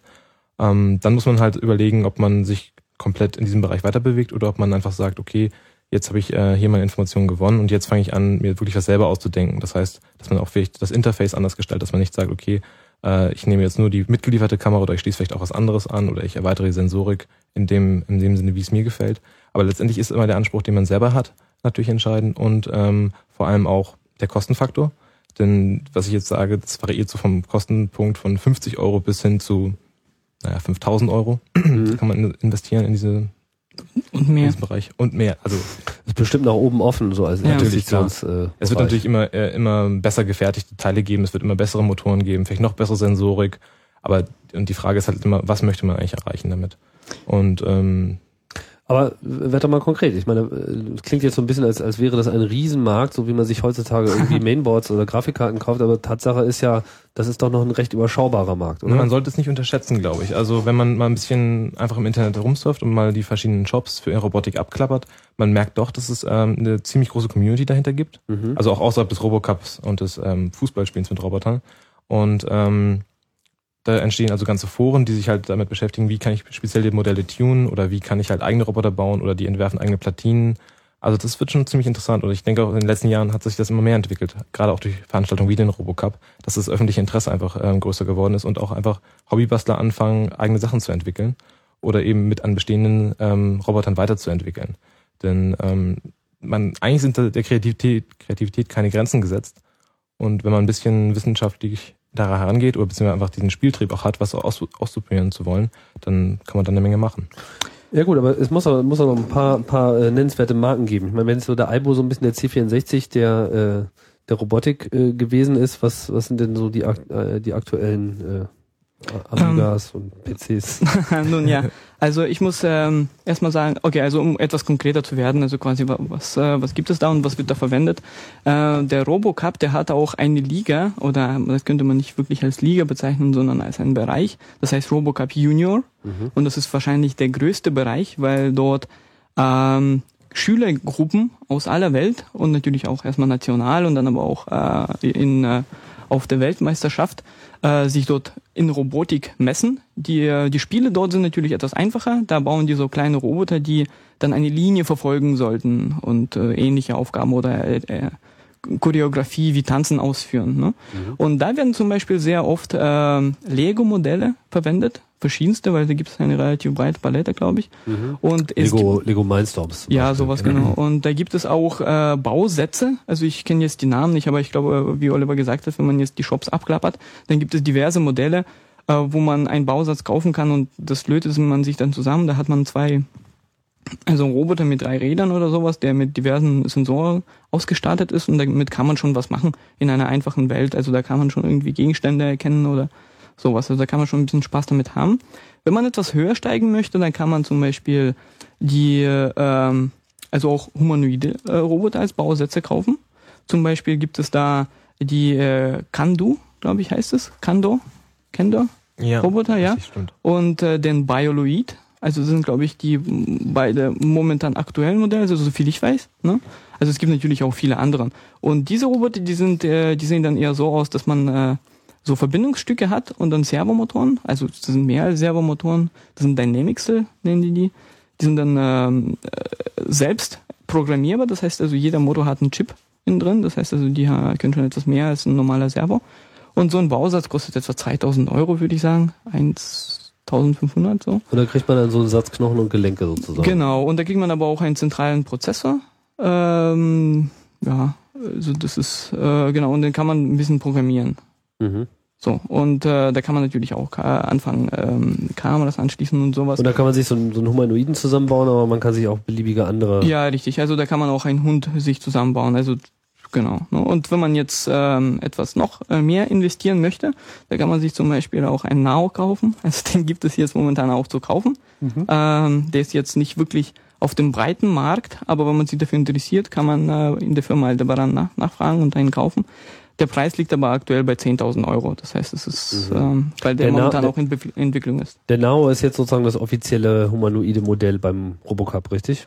Ähm, in unserer Liga. Also das ist halt keine Standardplattform. Also es gibt halt eine Standardplattform für humanoide Roboter und das ist genau momentan der Nao, mit Okay. dem wir auch arbeiten. Genau, also das, die Aussage ist ein bisschen falsch, um das etwas klarzustellen. Also es gibt äh, humanoide Ligen, richtig, wo die Menschen, äh, wo die Teams selbst ihre Roboter bauen und die müssen humanoid sein. Das heißt, die Roboter sehen dann auch unterschiedlich aus und so weiter. Und es gibt auch diese sogenannte Standard-Plattform-Liga, wo der Aibo gespielt hat und jetzt wir spielen. Verstehe, wo die Ja, Hardware und- identisch ist und da ist es der Nao. Ja, genau. Also der Nao ist jetzt zweibeinig, das ist aber keine Humanoiden-Liga. Also wir könnten mit dem Nao nicht in der Humanoiden-Liga spielen, Warum? weil die Füße etwas zu groß sind für die Parameter. Weil die Füße zu groß sind. Genau, also die haben ja Parameter, wie die Roboter sein sollen. Die müssen Aha. gewisse Gewichts... Äh, äh, nein, Gewichts weiß ich nicht, aber ich glaube die Größe... Dimensionen aber die, auf jeden Fall, Ja, also die Dimensionen Abmessungen müssen, einfach. ja, also die Roboter können da nicht beliebig groß sein, sondern Mhm. die, die müssen da eine gewisse Höhe haben und ähm, die Füße dürfen auch nicht beliebig groß sein, weil das ist natürlich sehr einfach mit äh, Füßen zu laufen, wenn äh, wenn die sagen wir mal 40 mal 40 Zentimeter jeweils sind, ne, und man selber nur 50 Zentimeter hoch ist, ne, dann schiebt man sich einfach nur so vorwärts. Und genau das möchte man vermeiden. Man möchte Dynamik reinbringen. Und ähm, die Entscheidungen über diese Regeln, ne, also um mal kurz auf die Frage zurückzukommen, ähm, von dem Wissensaustausch und so weiter. Mhm. Äh, diese Festlegungen von den und Einschränkungen machen die Teams selbst. Das heißt, äh, die vereinbaren, ne, wie kann man das Spiel fürs nächste Jahr komplizierter machen? Was waren die Schwierigkeiten? Was kann man verbessern? Das heißt, es ist ein äh, offenes Projekt, wo die Teams eigentlich relativ offen miteinander umgehen. Das heißt, es ist weniger eine freie Marktwirtschaft. Aber es gibt zumindest klare Regeln. Erinnert mich so Ja. ein bisschen an die Formel 1, die ja auch so das Problem hat, dass die Technik da äh, alles Mögliche erlauben würde. Teilweise muss man ja, Ja. die sogar noch zurückfahren, so was weiß ich, um Vorteile auszugleichen. Nicht? Weil da werden ja so Automatiken abgeschaltet, weil irgendwann braucht man keinen Fahrer mehr, dann ist es auch nicht mehr spannend zuzugucken. Ja. Gut, ihr werdet sicherlich andere Parameter haben. Was mich, was mich jetzt mal wirklich interessieren würde, ist, ähm, was für Strategien muss man jetzt fahren, um mit seiner Robotertruppe ein Fußballspiel zu gewinnen? Also, da gibt's jetzt sicherlich äh, viele Ansätze und ihr werdet auch sicherlich mehr als einen äh, verfolgt haben. Ähm, kannst ja aber jetzt im Prinzip einfach mal einen aussuchen, wie man sozusagen da herangeht. Also einfach nur, um mal so zu verstehen, wie man eigentlich als Programmierer denken sollte oder zu welchen Schlüssen man so über die Zeit auch äh, gekommen ist, wie man jetzt sozusagen das zusammenbringt. Die Wahrnehmung des Feldes, die Strategie, die Kooperation mit den anderen äh, Spielern. Wenn ich euch richtig verstanden habe, sind das schon mal so wichtige äh, Sachen, abgesehen von der eigentlichen Hardware-Steuerung natürlich, Wahrnehmung und so weiter. Vielleicht könnt ihr das ja mal ein bisschen. Achso, äh, eine Frage noch vorher. Die Naus, sind die jetzt auch schon in China zum Einsatz gekommen? Ja, genau, die hatten ihr erstes ähm, internationales Auftreten dort. Okay, na gut, dann könnt ihr das ja theoretisch auch mit einbeziehen. Aber was auch immer. Genau. Ja. Ähm, ja, also der, der entscheidende Faktor ist halt, dass wir verschiedene Module sozusagen haben. Also was wir für eine Architektur eigentlich äh, angestrebt haben, ist, dass wir ähm, verschiedene Abstraktionsniveaus zum einen haben und eben auch verschiedene modulare Prozesse ähm, am Laufen haben, die für verschiedene Aufgaben tätig sind. Also wir haben zum Beispiel einen Bereich, der sich komplett um die Wahrnehmung be äh, bezieht, die quasi das Kamerabild ähm, zurzeit auswertet und da eben Objekte klassifiziert. Und diese Objektinformationen wie Abstände, Geschwindigkeit und Position ähm, quasi speichert. Und dann haben wir darauf aufbauend äh, ein höher gelegenes Modul, das Verhalten, was diese Informationen eben weiterverarbeitet und dann aufgrund der Situation, die aus diesen Perzepten, wie wir sie nennen, ähm, beziehungsweise von den Modellen, die dahinter stehen, generiert wurden, wird dann das Verhalten insofern generiert, dass wir sagen können, wir befinden uns in der Situation, der Ball befindet sich an dieser Position, dort sehen wir das Tor, jetzt laufen wir zum Ball und richten uns zum Tor aus. Das heißt, es gibt sozusagen ein, ein Core, eine, eine, eine Unterschicht, die äh, erstmal die reine physikalische Wahrnehmung ähm, macht und eine Abstraktion nach oben liefert. Ja, genau. Ähm, wobei das nach oben ist immer so eine etwas schwierige Frage, weil nach oben, nach unten gibt es eigentlich nicht wirklich. Es gibt halt parallel existierende Prozesse. Also es gibt halt einen Bewegung, ähm, Modulapparat, der sich um die Bewegung kümmert und diese und einen, der sich um die ähm, Wahrnehmung kümmert und einen, der sich um das Verhalten kümmert. Und die kommunizieren miteinander. Mhm. Also insofern, was ich ja gerade als Die Beispiel kommunizieren sozusagen auf gleicher Augenhöhe miteinander. Ja, zum Großteil schon. Also die laufen halt voneinander getrennt und können aber sagen, was sie jetzt zum Beispiel haben möchten. Also ein gutes Beispiel zum Beispiel, das ähm, Verhalten kommt zum Schluss, okay, ich muss mich jetzt also nach vorne bewegen. Dann wird halt ähm, vom Verhalten ähm, dem, ähm, dem Bewegungsapparat signalisiert, jetzt bewege dich geradlinig nach vorne. Und der Bewegungsapparat muss dafür Sorge tragen, dass halt jetzt ähm, die Bewegung ausgeführt wird und das Ganze stabilisiert wird und ich letztendlich halt äh, dort auch ankomme. Mhm. Und das Ganze äh, äh funktioniert natürlich in, in mehrere Richtungen. Also insofern, dass halt quasi Informationen auch ausgetauscht werden, die halt in verschiedenen Aspekten wichtig sind. Also man könnte jetzt als Beispiel zum Beispiel äh, anführen, dass ähm, Informationen, die die Stabilisierung des Roboters auf Sensorebene ähm, bewerkstelligt, natürlich diese Sensorwerte auch interessant sind für das Verhalten. Wenn ich zum Beispiel damit feststellen kann, äh, wie bewege ich mich gerade, also mache ich gerade eine Kurve oder laufe ich geradeaus. Also solche Sachen sind natürlich wichtig. Äh, in was programmiert man diesen Now? Also wir haben uns jetzt dafür entschlossen, dass wir das Grundsystem in C++ programmieren mhm. ähm, und das Verhalten wiederum in eine eigene Sprache ausgelagert haben, in eine, eine Interpretersprache könnte man sagen. Das ist, er nennt sich Xapsel. Ähm, die ist auch im universitären Umfeld entstanden. Die wurde auch schon auf dem IBO eingesetzt und bietet quasi ähm, eine bessere Editierbarkeit, ähm, was das Verhalten betrifft. Also das ist jetzt eine speziell für diesen Bedarf entwickelte Sprache. Genau, also die wird aber auch verschiedenen Roboterplattformen äh, verwendet, nicht nur eben in unserer Liga, sondern auch in der IBO und ich glaube auch in anderen Ligen, die damit ähm, experimentieren und damit arbeiten. Mhm. Ja. Das heißt, die Software läuft ja auch, das muss man ja nochmal klar machen. Also man hat jetzt, wie, wie viele Naos sind dann in einem Team? Fünf oder was? Ähm, wir haben vier Naos zur Verfügung, wobei jetzt in China haben wir nur zwei gegen zwei gespielt. Mhm. Jetzt äh, kommende ähm, ähm, Deutsche Meisterschaft und Weltmeisterschaft werden wir drei gegen drei spielen. Und eigentlich ist mal angedacht gewesen vier gegen vier. Das ist aber jetzt wie so ein Entwicklungsprozess. Das heißt, es kommt jetzt, jedes Jahr kommt sozusagen einer dazu. Genau, wenn alles so gut läuft und ähm, muss ja auch erstmal gekauft werden die Dinger. Na, also wie gesagt, wir haben vier Stück. Also so, jedes okay. Team hat vier Roboter, soweit ich weiß. Ich glaube, ein Team sogar sechs Roboter. Ähm, aber, aber so kann man auch auswechseln. Genau, so haben wir den Vorteil, dass wir auswechseln können, falls mal einer sich was tun sollte. Das kann natürlich nicht hoffen werden. Ähm, mhm. Ja, genau. Und wie gesagt, das ist ein Prozess, also man könnte sagen, diese, diese drei äh, Hauptbestandteile und dann kommt natürlich noch eine Kommunikationsaspekt hinzu, das heißt, die Roboter auch untereinander kommunizieren können. Und, Aber wie machen die das? Ähm, zurzeit, wir haben, also alle Roboter befinden sich in einem WLAN-Netz und ähm, mhm. das ist halt. Ist das nicht ein bisschen unfair? Inwiefern? Naja, ich meine, ich stelle mir vor, dass beim normalen Fußballspiel, äh, die jetzt alle so äh, Headsets tragen würden und irgendwie untereinander Funkkommunikation betreiben. Das wäre schon ein bisschen fies. Na gut, ja gut, hm. ich meine, sie können sich aber auch gegenseitig was zurufen. Das könnten wir natürlich ja, aber nicht quer über den Platz. Wenn der Platz klein ist. Nun ja, also das ist eine der Abstraktionen, die wir momentan haben. Also natürlich so die ähm, akustische Kommunikation, das wäre natürlich, ja, das ist der nächste Schritt. Okay, also Sie, aber Sie das sind, ist noch, Sie, also äh, Sie können sich, im, also im Prinzip könnten Sie dann aber auch Ihr Modell einander mitteilen. Und das tun Sie wahrscheinlich dann auch. Man, also man, man könnte es tun, aber die Kommunikation ist eingeschränkt. So, und, äh, durch die Regeln oder? Genau, durch, durch die Regeln. Das was, heißt, es was ist, sagen die Regeln? Äh, die sagen, dass man nur eine, ich weiß nicht, was die aktuelle Zahl, dass nur eine gewisse Anzahl äh, von äh, Kilobyte pro Sekunde übertragen werden darf und das wird auch überprüft. Mhm. Weil äh, das Problem ist ja auch, dass, dass ein Team natürlich die gesamte Kommunikation einfach zumüllen könnte und die anderen einfach keine, keine Chance mehr haben zu kommunizieren. Ja. Und äh, ja, genau. Warum hat, nicht, warum hat nicht jedes äh, Team sein eigenes WLAN? ähm, na gut, das wäre halt, das würde man ja noch mehr Abstraktions, ähm, Abstraktion betreiben, denn so ist quasi alle Informationen für alle verfügbar. Das heißt, wenn das andere Team in der Lage ist, das zu verstehen, was die Roboter sich da gerade gegenseitig mitteilen, dann können sie die Informationen auch benutzen. Also es ist insofern ja wieder ein bisschen offener. Ähm, das ist der eine Aspekt. Genau. Und natürlich auch einfach der technische Aspekt, dass man sagt, okay, die sind jetzt alles in einem Netz und die kriegen auch über dieses WLAN Befehle vom Controller. Also wenn jetzt ja. das Spiel angegriffen wird, dann wird über das gleiche WLAN das Signal gesendet, jetzt geht in eure Startposition, beginnt das Spiel, jetzt du wirst gerade, ähm, du musst pausieren, weil du halt einen Fehler begangen hast. All das wird natürlich auch äh, administrative Aufgaben über dieses WLAN-Netz ähm, äh, vorgenommen.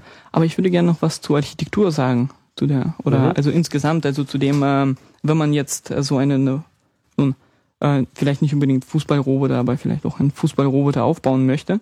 Also wie das, äh, wie das strukturell funktioniert. Also wie Oliver schon gesagt hat, ähm, wir versuchen alle diese erwähnten Aspekte äh, abzudecken. Das heißt zu einem die Wahrnehmung, zu einem Modellbildung, zum äh, dritten die das Verhalten zu planen und so weiter und zum vierten die Bewegung.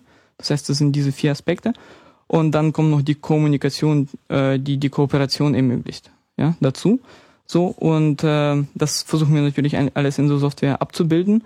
Und äh, zusätzlich haben wir noch ein äh, Paket an Software, das äh, uns ermöglicht, äh, den Roboter zu debuggen bzw. zu kontrollieren und so weiter.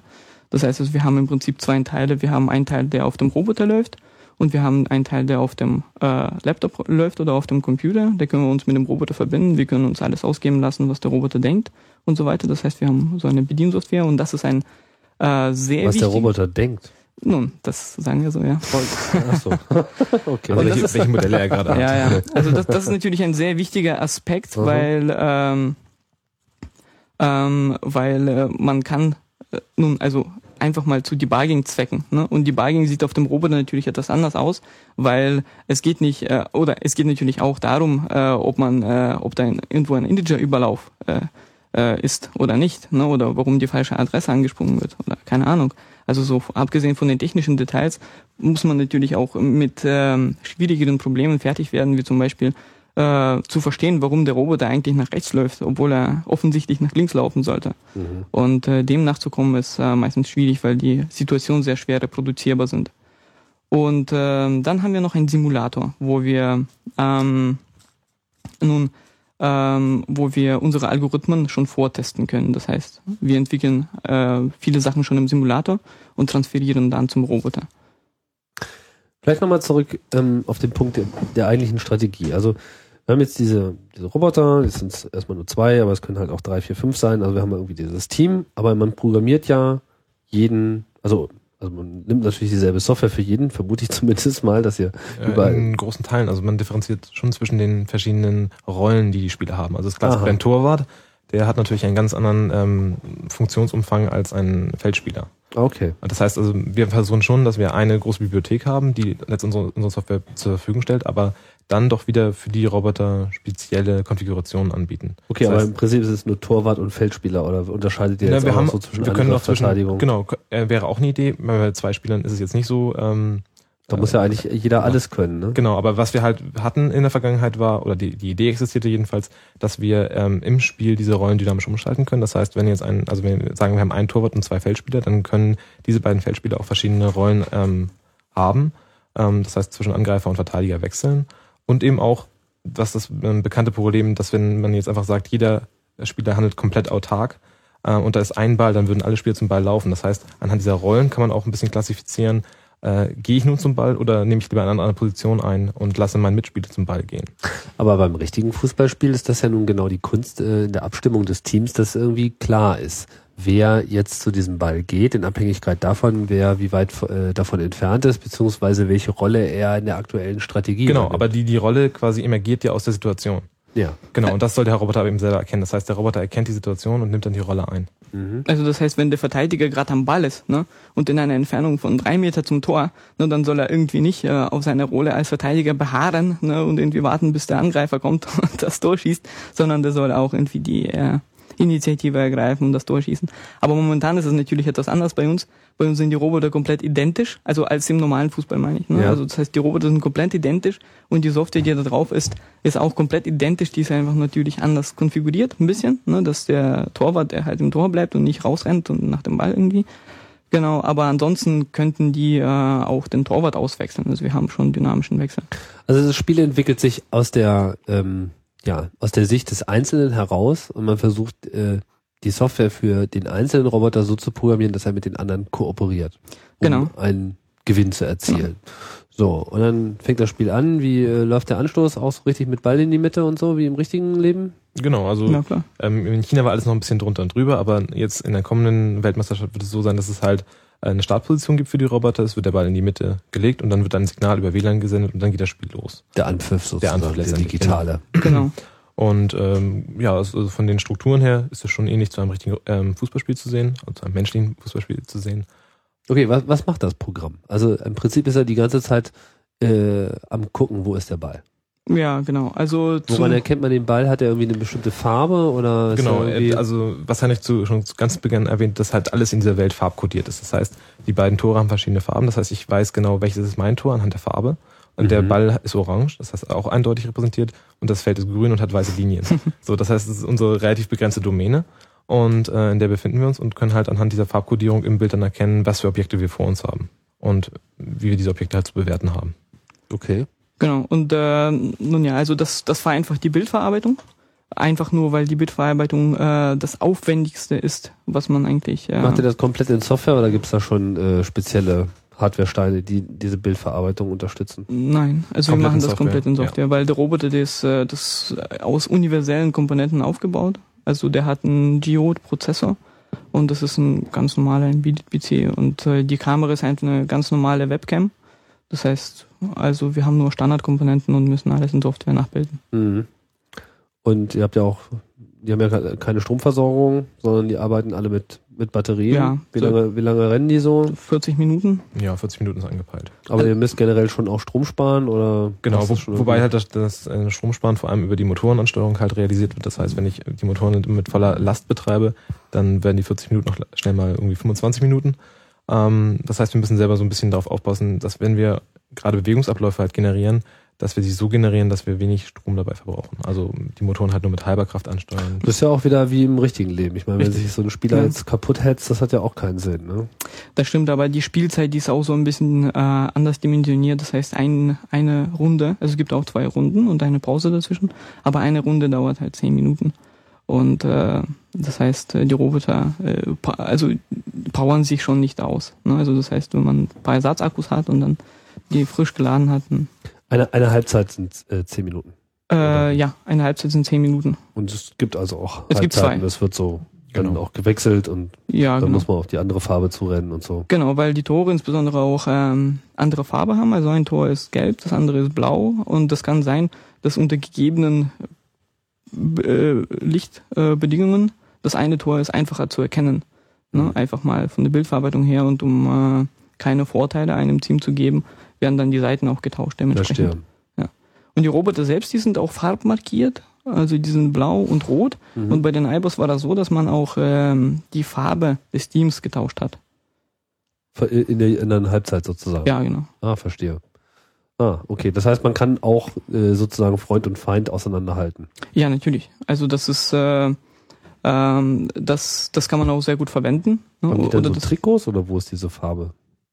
äh, bei den iBus war das so, dass man die einfach aufklebt. Also das waren so spezielle Sets, die für sehr viel Geld verkauft wurden, Mhm. die, äh, wo man dann so Aufkleber. Also das war eine spezielle ja, Marktnische, kann man sagen. Mhm. Und äh, bei dem äh, Now ist es so, dass er einfach Plastikteile hat, die bestimmte Farbe haben. Also manche sind rot und die anderen sind blau. Das heißt, wir haben jetzt zwei rote und zwei blaue Nows.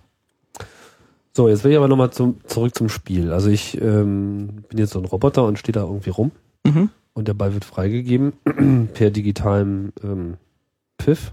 Ja. Und ähm, ja, was, was geht mir jetzt durch den Kopf?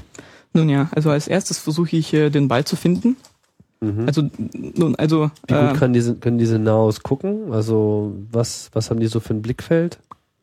äh, was haben die für ein Blickfeld? Die haben äh, Die Kamera 50 mal 58 Grad. ja 58 in der Breite und in der Höhe 40 oder so, Ja, ne? genau. so so in dem Dreh. Das also heißt, nicht ist es so nicht viel. viel. Nein, ist es nicht viel. Also genau wurde jetzt, äh, muss ich dazu Hat der, sagen, ein, hat der ein Auge oder zwei?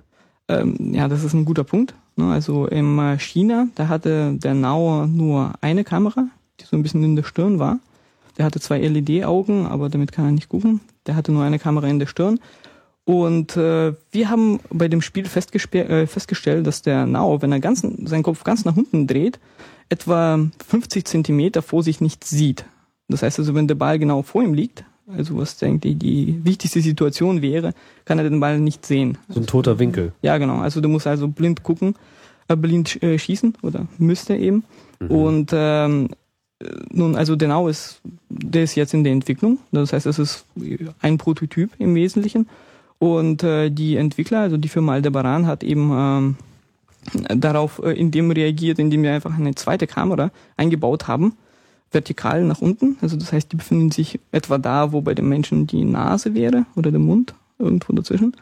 So, das heißt, wir haben jetzt zwei Kameras und äh, nun, also das ist nicht unbedingt biologisch mh, motiviert, aber nun ja, also Dürf- auf jeden In der Humanoid-Liga wäre das dann wieder verboten, oder? Ja, das, das wäre verboten. Da müssen schon zwei Augen vorhanden sein und auch an der richtigen Stelle. Nein, wobei, nee, nee, nee, das stimmt, das stimmt nicht. Die haben, die haben auch, ähm, es gibt Roboter, die eine Bauchkamera haben. Und äh, ja, das stimmt. Das, das stimmt. Also die Begrenzung ist das eine. nach der Zyklopenliga, wenn du Ja. mich fragst.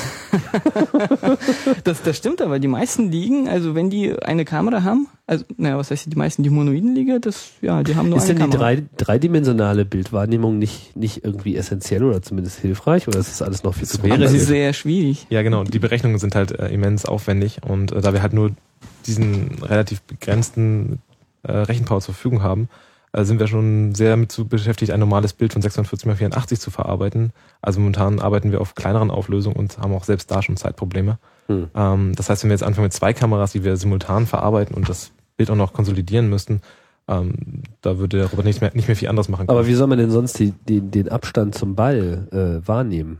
Na, An der zum Beispiel, Größe? ja, an der Größe des Balls zum einen und äh, zum anderen hat man auch ein Modell von sich selbst. Das heißt, äh, man weiß, wo die Kamera relativ zum, äh, zum Fußboden ist. Und mit Hilfe dieses Modells kann man natürlich alles, was man sieht, auf den Boden projizieren und die Entfernung bestimmen.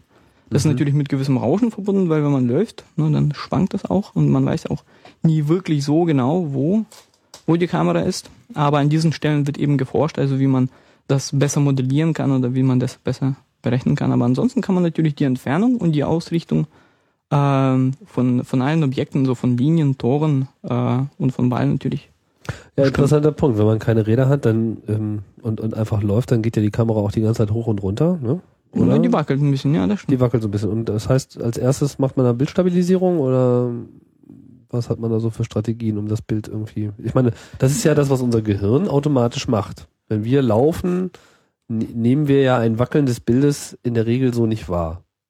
Ja, das weil stimmt. das Gehirn äh, sozusagen eine Bildstabilisierung macht. Macht ihr das auch in Software? Nee, das machen wir nicht. Also wir machen keine Bildstabilisierung in dem Sinne. Ähm, was wir machen, äh, okay, also die Verarbeitung des Bildes, das und, und unterteilt sich ne, in verschiedene Aspekte. Also das äh, zuerst die eigentliche Bildverarbeitung, das heißt das Finden der interessanten Objekte im Bild, jetzt unabhängig davon, äh, ob, ob sie jetzt irgendwie, äh, ob der Roboter dabei geschwankt hat oder nicht. Also einfach nur Objekte im Bild finden. Und dann der zweite Punkt natürlich äh, ist die Modellierung. Ne? Also das heißt, also das, was ich angesprochen hatte, äh, das heißt Aufbauen der Vorstellung über die Welt. Ähm, dort fließen dann solche Informationen ein wie ähm, wie die, die Informationen darüber, wo die Kamera eigentlich ist, relativ zum Boden. Und das können wir aus den Gelenken auslesen. Das heißt, wir können die Position der Kamera berechnen. Und dann können wir diese Objekte auf den Boden projizieren. So. Und ähm, dann haben wir relative Koordinaten zu dem Roboter. Das heißt, wir haben äh, die Entfernung und wir haben den Winkel. So, zu dem Ball. Und ähm, das ist dann auch die Info interessante Information, die vom Verhalten verarbeitet wird. Das heißt, die, ob die Kamera dann dabei schräg war oder nicht, ne, interessiert dann nicht wirklich, weil ähm, nun, ne, also sofern, also es interessiert nicht wirklich, wenn es sich gut in dieser Transformation wiedergespiegelt. Ne? Das heißt, wenn ich weiß, dass meine Kamera geneigt war anhand meiner Gelenkdaten, dann ist es kein Problem, ne? weil das fließt in diese Projektion mit rein. Ne? Und in dieser Projektion, da stecken keine Bildinformationen mehr drin.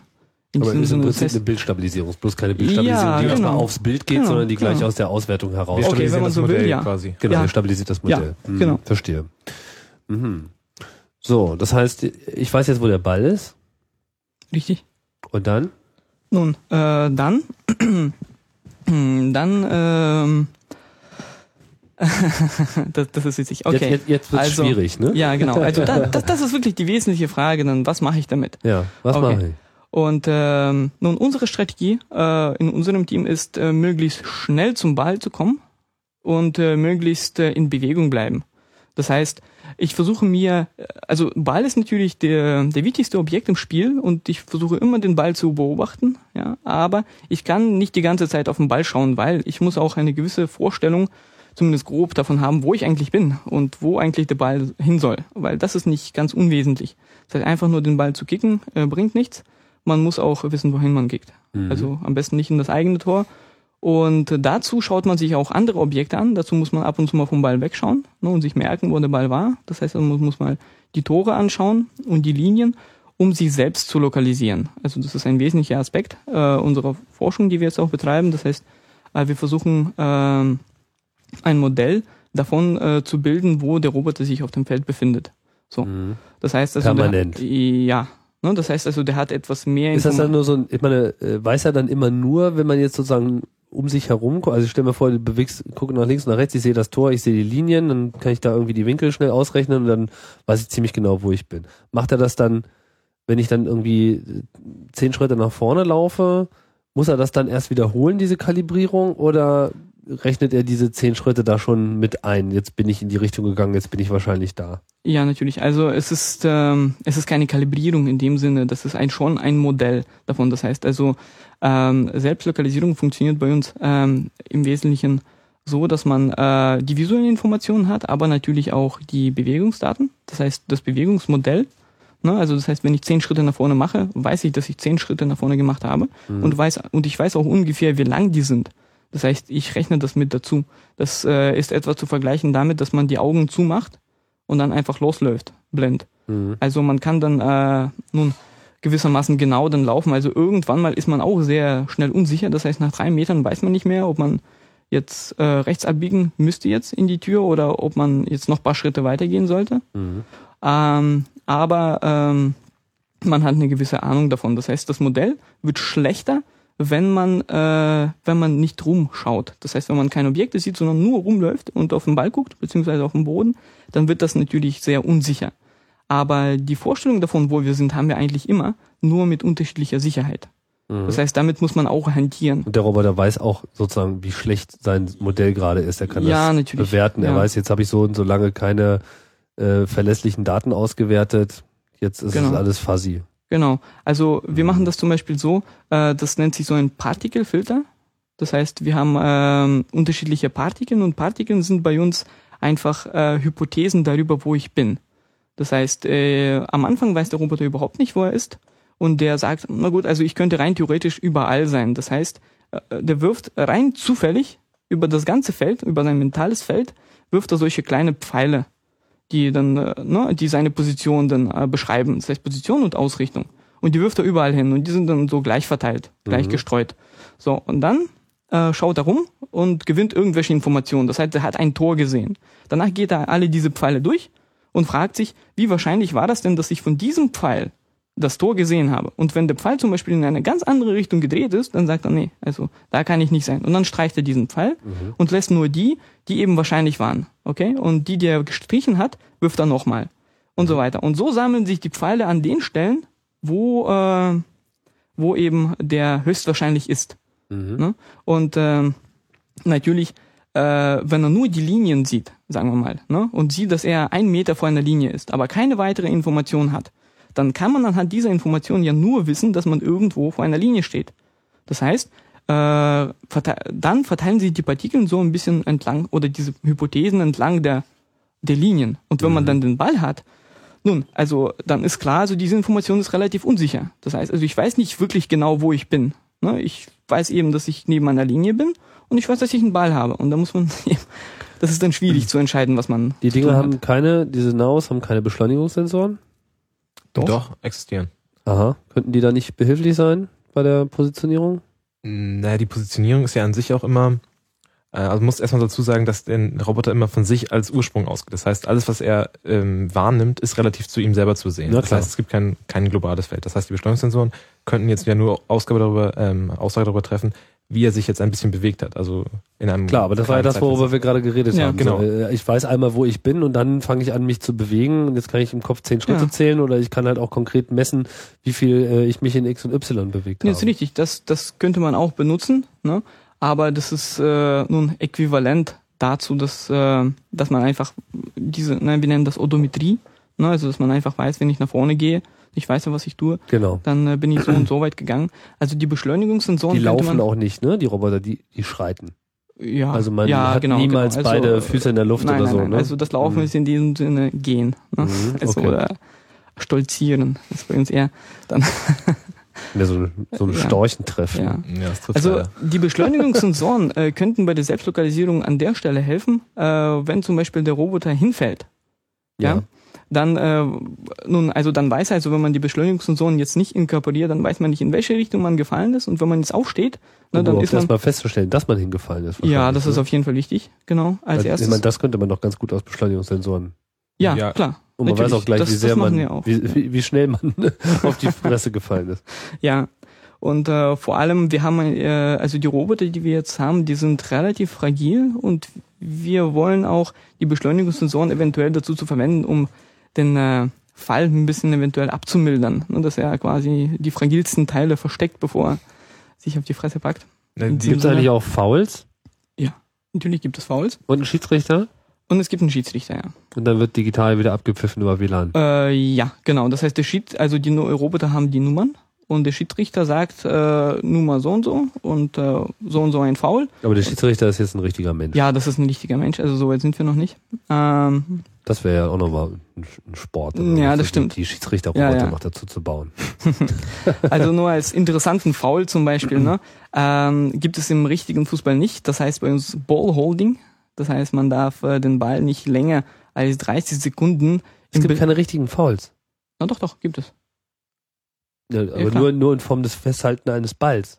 Naja, es gibt noch weitere. Ne? Also man darf zum Beispiel nicht in den Strafraum, in den eigenen, als äh, Feldspieler. Und wenn man jetzt einfach so einen anderen Roboter einfach so wegkickt nee, das darf man auch oder nicht. ein Bein äh, stellt oder das, so oder das, irgendwie Öl äh, Das ist- versprüht. Da, das ist sehr ein interessanter Punkt. Also mit Öl kann man, also zumindest in unserer Liga, keinen besprühen. Aber bei den Fouls, ne, also wenn man jetzt einen Roboter umgeschubst hat, ne, dann ist es sehr schwierig zu entscheiden, war das jetzt Absicht oder ist, war das einfach nur äh, Unfähigkeit. Äh, ja, genau, Unfähigkeit, was anderes zu tun. Ne? Weil sozusagen, wenn der Roboter einfach vorwärts läuft, ne, ne, dann fragt man sich, okay, was, was läuft da für ein Programm? Das heißt, und das ist auch ähm, ein, ähm, das ist nicht nur ein witziger Aspekt, ne, weil der ist auch relativ tiefgründig, weil das hat was mit Zuschreibung zu tun. Ne? Das heißt also, wie interpretiert der Mensch das Verhalten des Roboters? Wenn der Schiedsrichter jetzt einen Foul pfeift, dann kommt das aber sofort auch als digitales Signal über, Ja, genau. über WLAN. Das heißt, die Genau. wissen, es ist abgepfiffen Genau. und dann geht man dann wahrscheinlich auch gleich so in die Ich war's nicht Haltung. Irgendwie so Hände hoch und dann so, ich hab nichts gemacht, ich weiß von gar nichts. Irgendwie. Nee, nee, also äh, bei, bei den Naus ist es noch nicht so, aber die Ibos sind dann äh, in eine Stellung gegangen, in dem die am einfachsten vom Feld wegtransportiert werden können. Also das heißt, es war eine vorgeschriebene Stellung,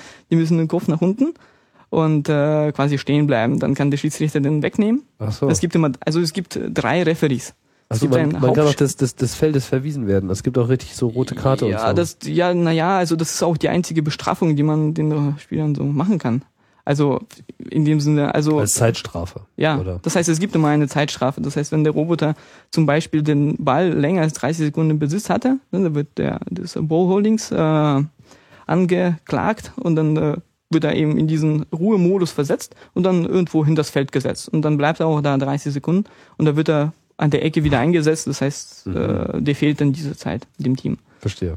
Genau, und bei einem Now-Team, bei einem neuen, da kann man zum Beispiel auch äh, den Ball, darf man nicht mit der Hand berühren, es sei denn, man ist Torwart und man ist im Strafraum.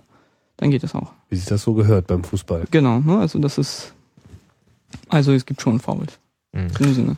Aber gerade diese Regeln sind immer wieder diskussionswürdig. Also wir hatten jetzt äh, in China halt dann diverse Regeln, die uns ähm, so ein bisschen, gerade wegen der Fragilität der Roboter, äh, einschränken sollten, dass es halt wenig Körperkontakt zwischen Robotern gibt und wenn, möglich die Roboter auch nicht umfallen. Das heißt, es wurden dieses Ballholding wurde extrem ausgelegt, so fast in der Art, dass wenn ein Roboter auf dem Weg zu einem Ball war, da durfte der andere Roboter nicht intervenieren und ähm, das war sehr, sehr, sehr ähm, abgesichert, das ganze System. Jetzt in den neuen Regeln, die jetzt äh, vor kurzem bekannt gegeben wurden, ist es alles ein bisschen dynamischer und die Roboter haben auch mehr Möglichkeiten, sich gegenseitig ähm, ja, den Ball abzunehmen. Aber man muss halt sehen, wie praktikabel die Regeln letztendlich sind. Also es hat halt keiner Nutzen davon, wenn die Roboter ähm, alle Möglichkeiten haben, sich gegenseitig zu behindern und dann entweder immer der Roboter vom Spielfeld genommen werden muss, bei der kleinsten Gelegenheit. Das würde den Spielfluss einfach nur behindern, weil die Roboter einfach nicht besonders schnell sind. Das heißt, wenn der Roboter irgendwo am Rand eingesetzt wird, dann dauert das seine Zeit, bis er wieder zurück zu seiner Position und den Ball wieder erreicht hat. Das heißt, das nimmt die Dynamik raus. Auf der anderen Seite hat auch keiner was davon, wenn die Roboter sich gegenseitig dauernd umwerfen und vielleicht dabei kaputt gehen. Das heißt, man muss das ein bisschen abwägen, was man da jetzt genau macht. Und wie gesagt, in China äh, war vor allem der Aspekt, dass die Roboter heil bleiben sollen und dass wir spielfähig sind, weil halt die Roboter sehr fragil waren. Jetzt mit der neuen, also wir haben auch eine neue Version des Roboters bekommen, aufgrund der ganzen Erfahrung, die wir im letzten Jahr gemacht haben. Ähm, der ist stabiler und ähm, wir gehen auch davon aus, dass wir da mehr Möglichkeiten haben, dass er auch mal umfallen kann und wieder aufstehen kann und all diese Geschichten, die eigentlich zum Fußballspieler dazugehören. Äh, und dementsprechend wurden auch die Regeln angepasst. Jetzt muss man mal sehen, wie praktikabel die Regeln sind. Also es ist so ein bisschen, man, man man fühlt so ein bisschen, wie gut sind die Regeln und passt sie dann dementsprechend an. Und ist also einfach so ein, so ein fortlaufender Prozess. Genau, das ist also nicht, nichts Festes, wo man sagt, okay, das ist die Regel, daran müssen sich alle halten, sondern es wird halt mit einem Regelsatz gespielt und dann wird sich angeguckt, okay, das Hauptziel ist, man möchte Fußball spielen, man möchte gute Spiele machen und wenn die Regeln das halt nicht unterstützen, dann werden die halt abgeändert. Das ist also nicht irgendwie ein festes, starres System. Wie viel, wie viel Arbeit äh, geht denn eigentlich ins Training? Also ich mal mit meinem Vergleich mit der realen Welt, aber ich äh, könnte mir ja vorstellen, wenn, wenn ich jetzt so einen normalen Fußballer habe, so, und ich möchte, dass der erfolgreich im Team spielt, dann hängt natürlich Kooperation und was nicht alles da dran, aber er muss ja auch die Basic Skills irgendwie drauf haben. Also so schießen können zum Beispiel wäre ja schon mal äh, nicht von Nachteil, aber auch so generell Ballkontrolle. Also wie flexibel ähm, könnt ihr denn diesen diesen Humanoiden steuern? Ich meine, habt ihr dieselben Bewegungsfreiheiten wie jetzt beim Menschen? Kann ich das Bein in sich drehen? Kann ich den, den Ball führen? Äh, habt ihr irgend so Konzept von, von, von Ballkontrolle? Was weiß ich? Kann ich da irgendwie rumtentern mit dem Ball oder so? Das ist, das ist sehr schwierig. Also da sind wir natürlich ähm, viel mehr eingeschränkt als ein normaler Mensch. Schon allein deswegen, weil wir keine taktilen Sensoren überall haben, also sprich keine Haut. Ne? Das heißt, ja. wenn ich einen Ball schieße, dann fühle ich förmlich den Schuss. Also ich fühle, ob er gut war oder nicht. Also ich äh, ja. oder was auch immer. Ne? Also sozusagen auch wenn man Ob's gepasst andere, hat. Genau, ne? wenn man andere Dinge tut. Und das hat der Roboter natürlich nicht. Also äh, der kann relativ schwer abschätzen, ob er jetzt gut getroffen hat oder nicht. Ne? Also ähm, bei uns geht es eher so weit, dass man äh, dann, äh, wenn man den Ball getroffen hat, dann war es gut. So sowas in der Art. Mhm. Das heißt, die Ballkontrolle ist eigentlich relativ schwierig, weil äh, das heißt dribbeln, äh, da sind wir dabei, uns das noch zu überlegen, aber das, das wird relativ schwierig sein. Das heißt, den Ball einfach zu dribbeln vor sich ne? und äh, den, immer die Kontrolle darüber zu halten. Also, also meinst du den Ball, den Ball überhaupt erstmal zu führen? Ja, genau, ne? weil sozusagen der Roboter, die Roboter, die sind schon etwas tollpatschig. Ne? Ja, den genau. Eindruck machen die Videos dann immer so. Ja, ja, ja, ja. Also beim Aibo war das eben so, dass, äh, dass die den Ball äh, immer so kontrolliert haben, dass die inzwischen den vorderen Pfoten und mit der langen Schnauze einfach eingegriffen haben. Und dann hatten die natürlich sehr präzise Kontrolle darüber, weil dann kann der Roboter sich irgendwie bewegen, dann bleibt der Ball immer da. Ja. Also der bewegt sich immer mit. Und das war eben der Ballholding. Mm, da gibt es auch eine sehr witzige Geschichte dazu. Äh, in 2004, da sind wir zum ersten Mal mit den Albus ähm, Weltmeister geworden, da war ich noch nicht dabei. Äh, und äh, ein gutes Konzept oder war eben, dass man, sobald man den Ball hat, einfach greifen und ins gegnerische Tor laufen. Und weil wir eine gute Lokalisierung hatten, ne, konnten die Roboter das auch tun. Das heißt also, die wussten ganz genau, wo sie sind und konnten hinterher dann so ein bisschen blind ins Tor reinlaufen. So, so wie Schubkarre irgendwie so. Ja, genau. Mhm. Ne? Und das, das ist natürlich, äh, also die konnten natürlich ziemlich präzise dribbeln. Und dann wurde dieses Konzept von Bowholding eingeführt, dass man das nicht mehr machen darf. Mhm. Ähm, das heißt, die Regeln emergieren schon so für, äh, aus Erfahrung. Und äh, mit dem Now wird es natürlich etwas schwierig. Ne? Also wir können den Ball nicht, äh, nicht irgendwie einklemmen, weil der steht relativ frei. Der kann auch nicht mit der Hand oder so den Ball festhalten. Das heißt, er muss ihn frei dribbeln. Also das heißt anspielen und dann weiter. Und das ist ziemlich schwierig. Das heißt, unsere Strategien, die richten sich eher so danach, wenn ich im eigenen, wenn ich in der eigenen äh, Spielhälfte bin, dann äh, schieße ich eher grob nach vorne. Hauptsache der Ball ist weg. Ja, und wenn ich in der anderen äh, in der gegnerischen Hälfte bin, dann versuche ich mich so auszurichten, dass ich, dass der Ball in der äh, genau in der Linie zwischen mir und dem Tor ist, ne, und dann zu schießen. So, also das Dribbeln ist schwierig. Das heißt, wir versuchen nicht den Ball zu führen oder an einem umzudribbeln oder sowas.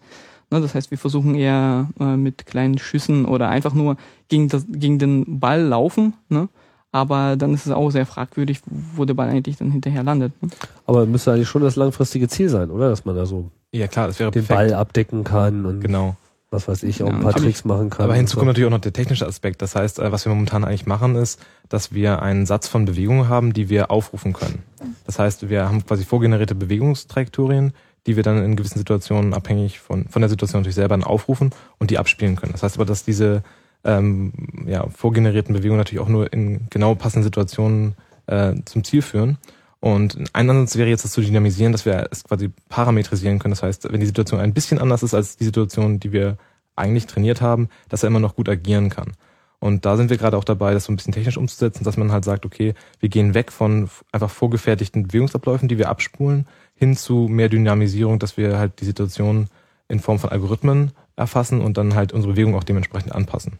Also muss sich quasi vorstellen, das eine ist ähm, von der Technik her, wir haben ein sogenanntes Motion Net, was aus verschiedenen Posen des Roboters besteht und das wird dann einfach abgespult. Das heißt, die Posen laufen äh, mit Zeitkonstanten einfach ab und dadurch entsteht die Bewegung. Und ein anderer Ansatz wäre, dass man an der Sensoreinkopplung und der Situation, wie man also sich gerade im, im Spielfeld befindet, äh, eine Bewegung generiert ähm, und dann eben die, ähm, die Bewegung ausführt.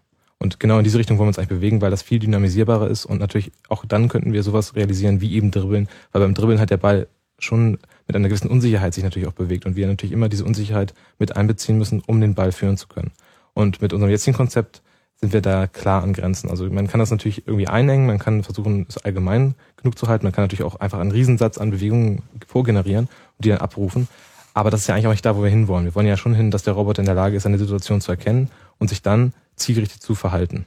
Und wenn möglich auch seine Werkzeuge immer anpassen kann. Dass er nicht einfach sagen muss, okay, ich habe nur diese, diese Möglichkeit, die nehme ich jetzt, sondern dass er wirklich sagen kann, die Situation ist so ähm, und ich muss jetzt mich ein bisschen anders verhalten als vorher.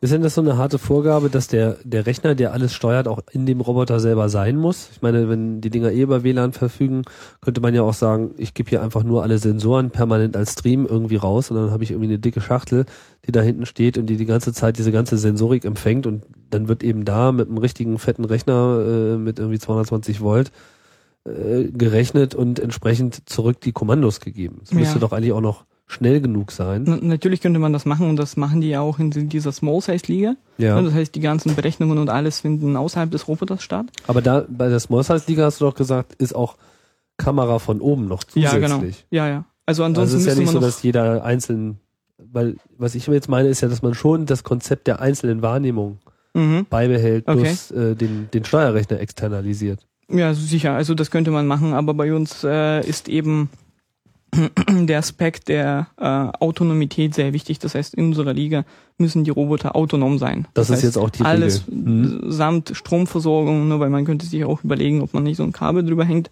Ne, also alles, also die Roboter sollen äh, maximal ähm, Okay, aber autonom. Was, was wäre, was wäre, wenn ihr jetzt über unbegrenzte Rechenleistung verfügt? Unbegrenzt im Sinne von das, was man sich heutzutage so vorstellen kann, wenn man jetzt so ein fetten Desktop-Kübel hat mit irgendwie vielen Cores und keine Ahnung, vielleicht noch eine fette Grafikkarte, wo man dann die äh, noch die Parallelleistung der Grafikkarte quasi auch noch zur Berechnung heranziehen kann. Also wo man wirklich Sensorinformationen und irgendwie äh, permanente Bewegung permanent nachrechnen könnte. Ja. Würde sich dann an euren Strategien sehr viel ändern?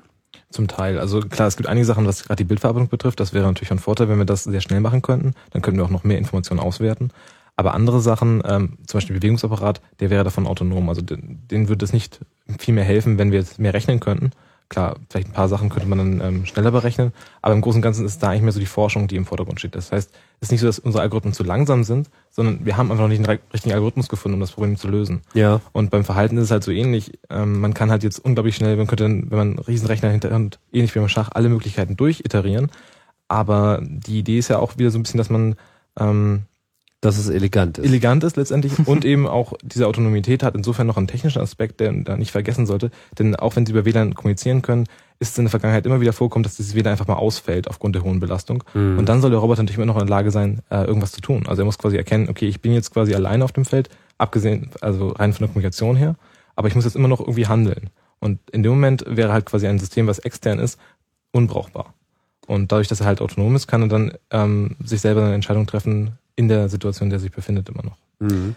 Also ich muss äh, nochmal sozusagen, um äh, die Frage der, der Mehrleistung anzusprechen, das ist eine sehr interessante Frage, weil wir arbeiten hier mit Systemen, die äh, in einem naja, Preisbereich liegen, die so um naja, vielleicht 5000 äh, rumliegen. Ne? Und die Frage ist natürlich, ob man mit mehr Geld mehr machen kann. Also natürlich kann man mehr machen. Beispiele sind dafür Curio, das ist der Asimo von Honda oder der HRP 2. Ne, das, das sind die ja momentan am weitesten entwickelten Roboter. Die können sich. Äh, den, den, warte mal, den Asimo, den kenne ich, aber was war das dritte? Das ist der HRP 2. Von?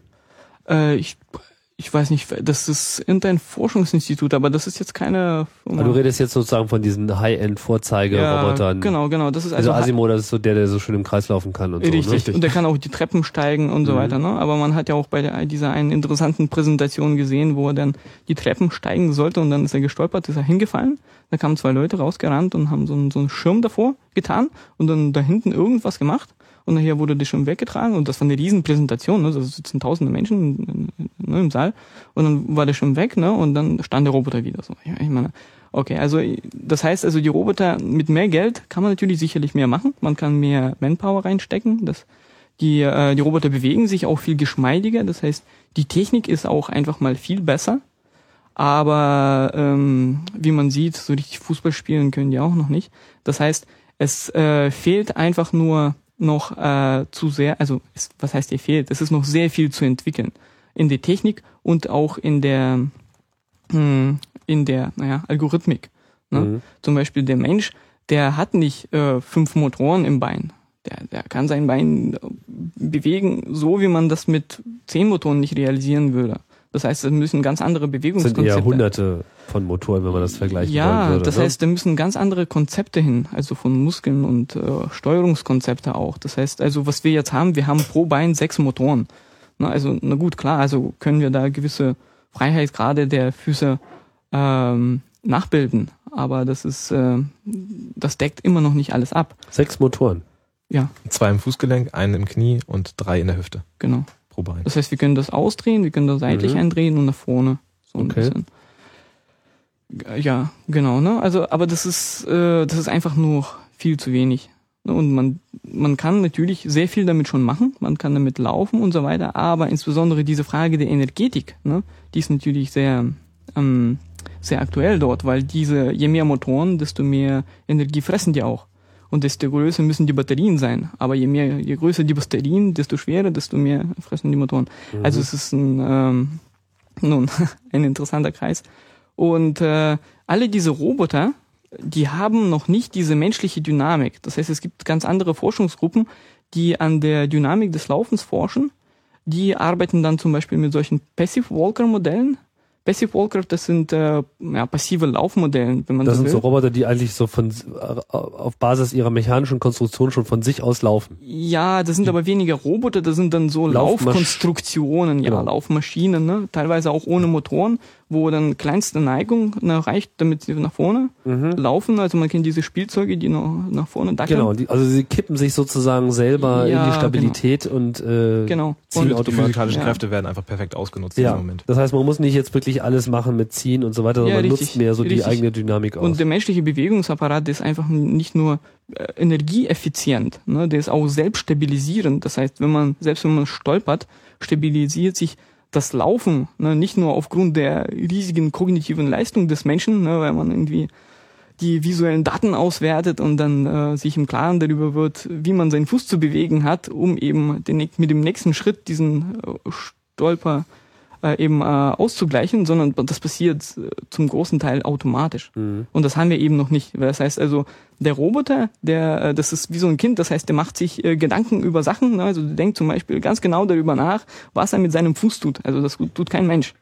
Ja, also das heißt, äh, Beziehungsweise, wenn er das nicht tut, dann fällt er auch hin. ja richtig. Ne? Das heißt, er muss sich im Klaren sein, wie seine Lage ist und so, ne? und dann ganz bedacht die Sind Füße nach vorne setzen. kann man das Reflexe nennen? Noch nicht. Ah, nee, noch nicht. Also, also ja, Aber das ist eigentlich das, was man haben will, so also wir haben, Ausgleich, Reflex. ja, Es also die Reflexe könnte man ja so deuten, dass man irgendwie, man hat, also als Mensch jetzt gesehen, man hat einen, einen Input, also irgendwelche Sensordaten, ähm, Gleichgewicht. Gleichgewicht letztendlich, und daraus wird dann autonom gehandelt. Ähm, bei uns wäre es dann mehr so, wir haben zwar auch Sensordaten, die aber teilweise sehr anders gestaltet sind als die, die ein Mensch zur Verfügung hat.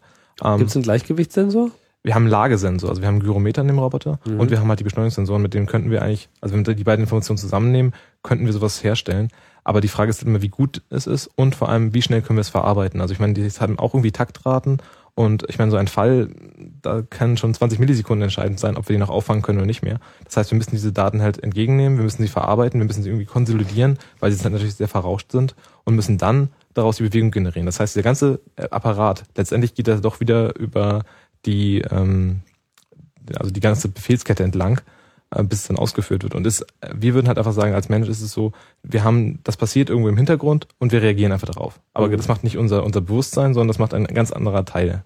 Und das haben wir momentan einfach nicht. Das mhm. heißt, das müsste sozusagen in der Hardware schon drinstecken, dass man das äh, kompensieren könnte. Und das erinnert mich auch gerade an die äh, Problematik, die diese äh, Vierflügler, die Quadrocopter haben. Da habe ich vor sechs Ausgaben hier bei Chaos Radio Express auch eine Sendung zu gehabt, wo gerade diese Sensorik und die Problematik der Selbststabilisierung ein großes Thema war. Nur mal so nebenbei.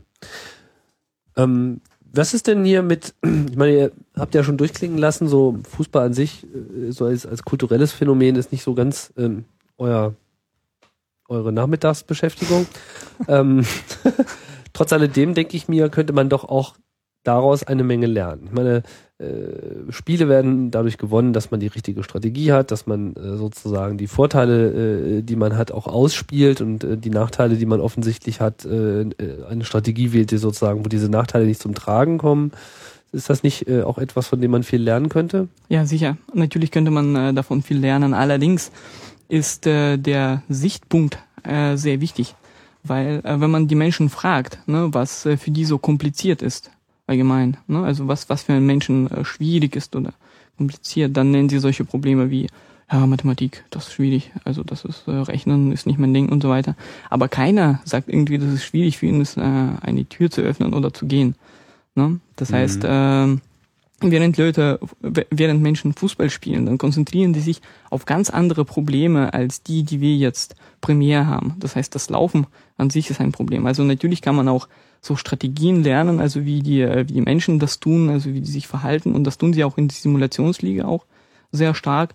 Aber wir können da momentan noch nicht sehr viel draus gewinnen, weil wir eigentlich äh, einfach dieses äh, Rüstzeug, ne, also wie du erwähnt hast, also diese Basic Skills noch äh, nicht perfekt beherrschen.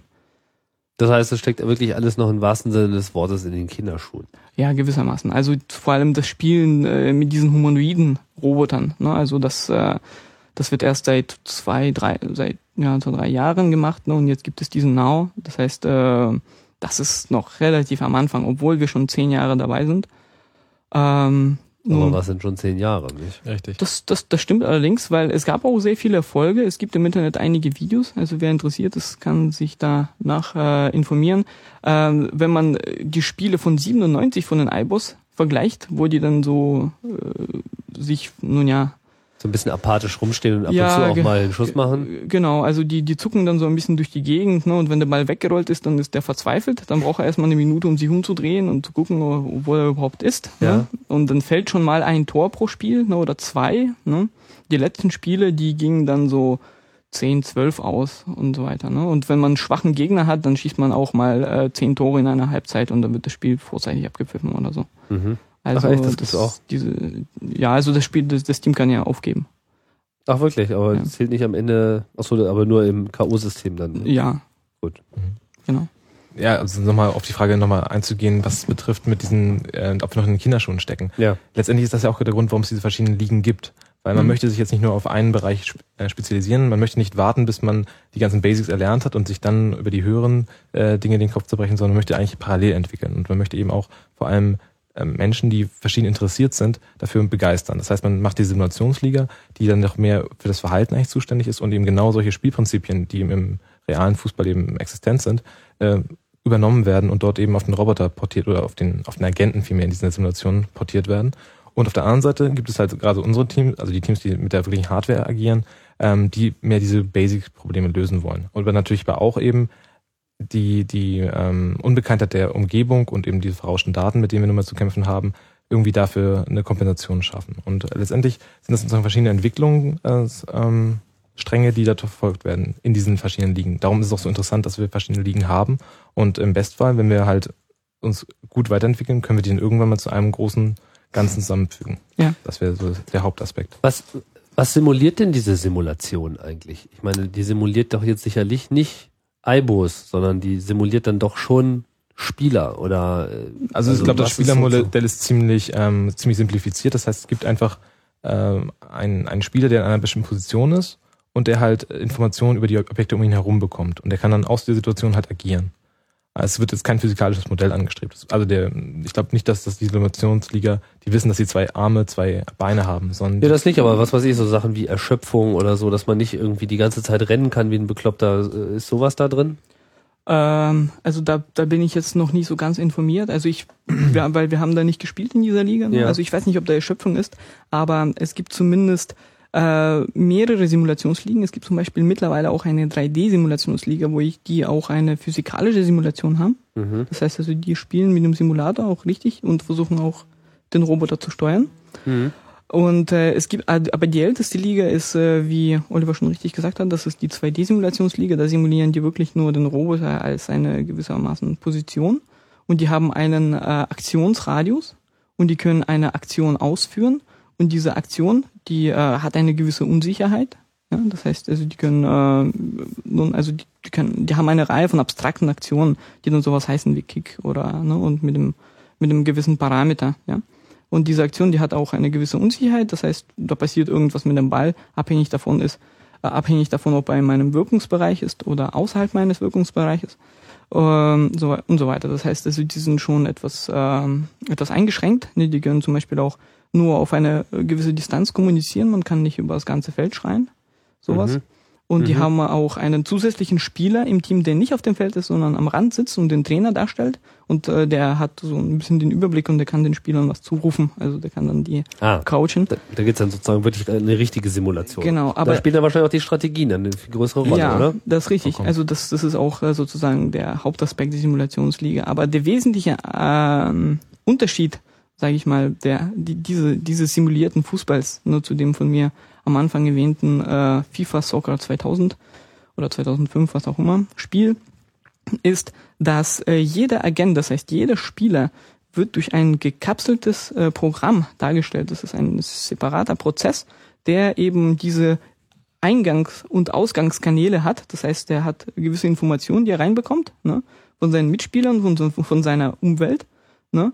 Und das wird auch alles simuliert, was er eigentlich sehen sollte, wenn er in diese Richtung schauen würde. Ne? Dann bekommt er so Informationen, naja, du siehst ein Tor in etwa so und so einer Entfernung, ja, oder Mhm. du, du siehst eben eine Landmark oder sowas. Und ähm, genau, und das heißt, es sind elf separate Programme, die da laufen, also beziehungsweise zwölf, ne, oder eben 24, die dann gegeneinander antreten. Das heißt, also die können nicht, äh, die haben nicht den Überblick über das gesamte Feld, Mhm. sondern die sind, das sind wirklich Agenten. Ne? Einzelne Spieler noch. Genau, also die haben aber, wie Oliver schon erwähnt hat, äh, jetzt eben nicht das Problem der Physik nur an dieser Stelle. Also die in der 3D-Simulation, die versuchen schon auch äh, die physikalische, äh, die physikalische Welt auch ähm, zu simulieren, also die komplette Welt. Aber nun, also die Liga ist auch relativ neu und die haben auch sehr viele Schwierigkeiten. Hinzu kommt auch die Tatsache, dass Momentan, eben ja. die simulierte physikalische Welt nicht unbedingt deckungsgleich mit der realen Ja, physikalischen genau. Welt ist. Also wir haben ja selber Aber die, es ist zumindest erstmal eine. Genau, Ja. also wir haben ja selber die ähm, Erfahrung gemacht, da wir auch viel mit dem Simulator gearbeitet haben für unseren Roboter, dass wir halt Sachen, die wir dort entwickelt haben, nicht ohne weiteres auf den richtigen Roboter portieren können. Das heißt, wir müssen immer noch wieder Anpassungen machen und ähm, in der simulierten Welt geht einiges besser als in der Realität. Und das ist ganz witzig, die, äh, die ersten Spiele in der 3D-Simulationsliga da, äh, haben stattgefunden mit so riesigen Kugeln.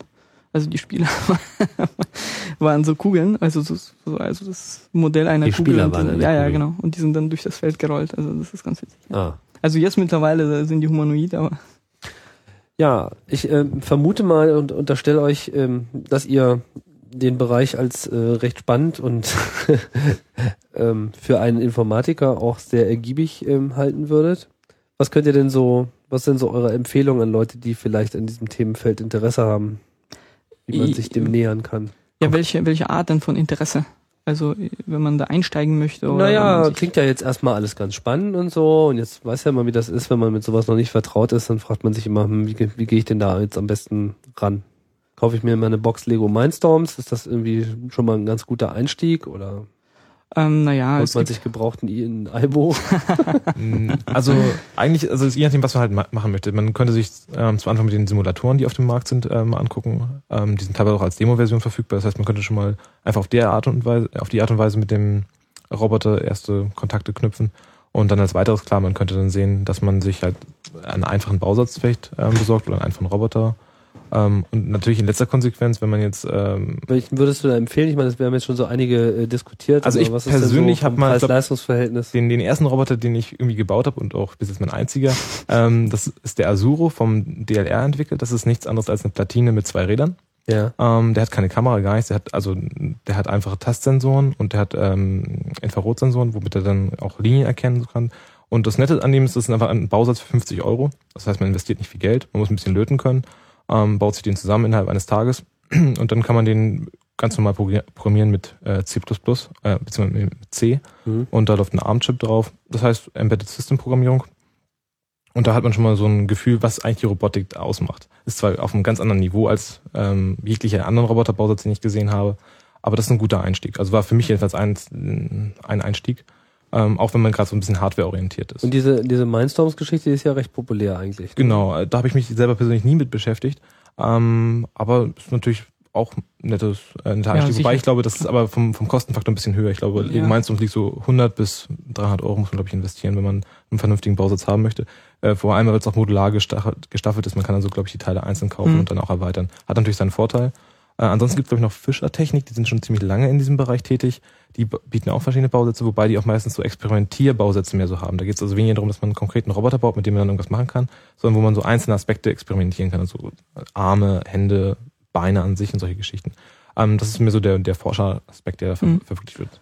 Ähm, wie gesagt, und sonst würde ich einfach, jeder, der Interesse hat, einfach mal die YouTubes-Video mit durchgucken. Es gibt äh, ziemlich viele, äh, die sich irgendwie mit Robotik beschäftigen, wo dann irgendwelche Selbstbauten gezeigt werden, wo dann eben Die aber YouTube-Videos, naja, welche meinst du denn? naja, also ich würde einfach mal das Wort Robotik eintippen, dann findet man eine ganze Robocop einfach. Robocop ist natürlich sehr speziell. Robocop ist natürlich auf uns ausgerichtet. Aber ähm, wenn man jetzt sich für Robotik im Allgemeinen ähm, interessiert, dann sollte man dort mal als erstes gucken, was es überhaupt so für Sachen gibt. Weil auch natürlich die Hersteller selber dort Videos reingestellt haben, man einfach mal sehen kann, was für einen Funktionsumfang haben die und man vor allem auch die Namen der Hersteller findet, weil es gibt keinen Global Player in diesem Bereich zurzeit. Ähm, es gibt halt verschiedene kleinere Firmen, die halt ihre Roboterprodukte an den Markt bringen wollen und da sollte man einfach mal gucken. So, noch ich, ich hab, Empfehlung? ja, ich habe noch eine Empfehlung und zwar, äh, wenn man jetzt nicht unbedingt in den Bereich äh, der Hardware gehen möchte und wenn man jetzt nicht unbedingt äh, löten möchte, sondern sich eher für die kognitive oder eben gesagt die, die äh, deliberative äh, Aspekte in der Robotik oder insgesamt der künstlichen Intelligenz interessiert, dann gibt es äh, diverse Simulatoren, die man jetzt äh, nehmen könnte, um äh, eben seine Algorithmen zu probieren, auch Bildverarbeitung ne, oder auch Verhalten insbesondere. Also den einen, äh, da gibt es einen Simulator, den wir jetzt auch benutzen, das heißt Webbots oder V-Bots, wie auch immer man das ausspricht.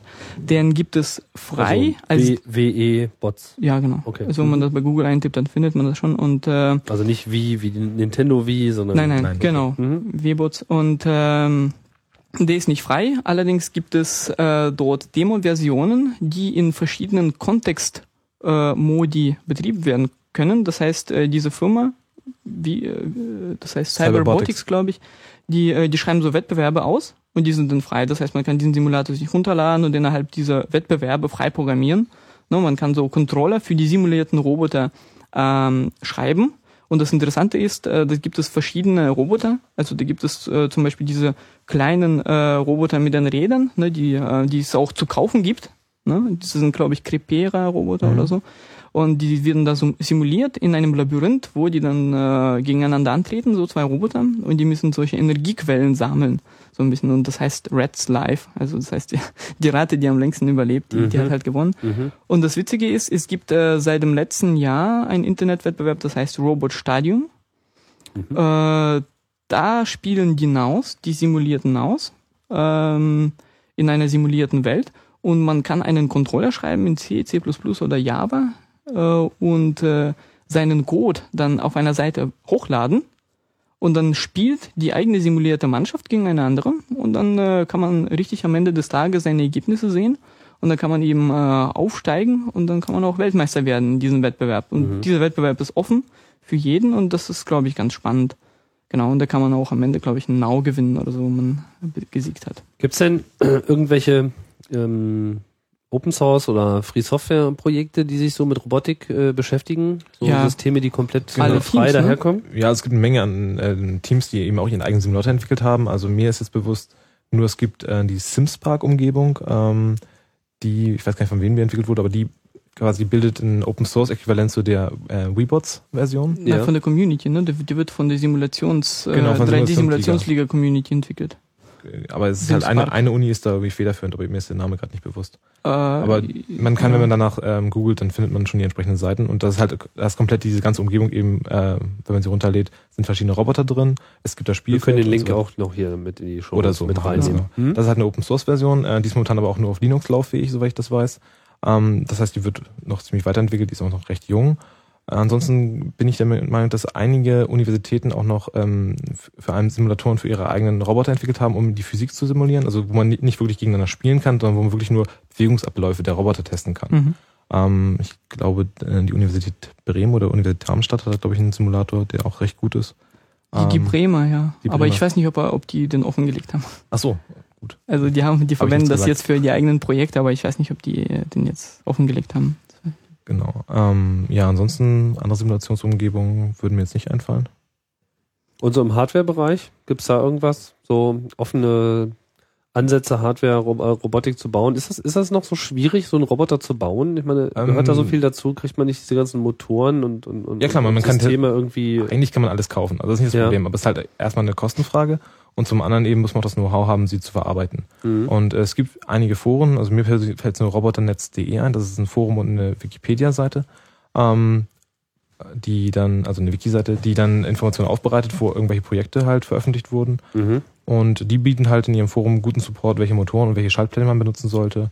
Ähm, ja, aber so die Roboter, die dort ähm, veröffentlicht werden, sind dann doch eher auf niedrigerem Niveau. Also es sind dann einfache Sachen, die man da bauen kann. Aber es kommen zum Beispiel keine humanoiden Roboter als Projekte, habe ich noch nicht gesehen dort. Mhm. Aber es gibt auf jeden Fall, das ist auch in den letzten Jahren immer mehr geworden, schon eine Community, aber also jetzt in Deutschland und in den Staaten vor allem, ist mir das aufgefallen, dass immer mehr Leute halt sich mit dem Aspekt auch außerhalb der Universität beschäftigen und eben auch eigene gute Konzepte dort an den Mann bringen wollen, beziehungsweise einfach auch veröffentlichen, ohne dass sie dafür jetzt Geld haben wollen. Mhm. Also es macht schon Sinn, einfach mal ein bisschen Recherche zu betreiben. Ein richtig großes Forum, wo irgendwie alles verlinkt ist, so habe ich bis jetzt noch nicht gefunden. Es ist dann doch ein bisschen Handarbeit, sich die Informationen rauszusuchen. Ich sehe gerade beim Roboternetz, da gibt's dann, wenn man sich anmeldet, auch so eine interaktive Benutzerkarte, wo die Leute, die sich da äh, engagieren, auch sich geografisch verorten, sodass wenn man äh, seinen eigenen kleinen Robotertreff aufbauen möchte, da vielleicht auch äh, fündig werden könnte.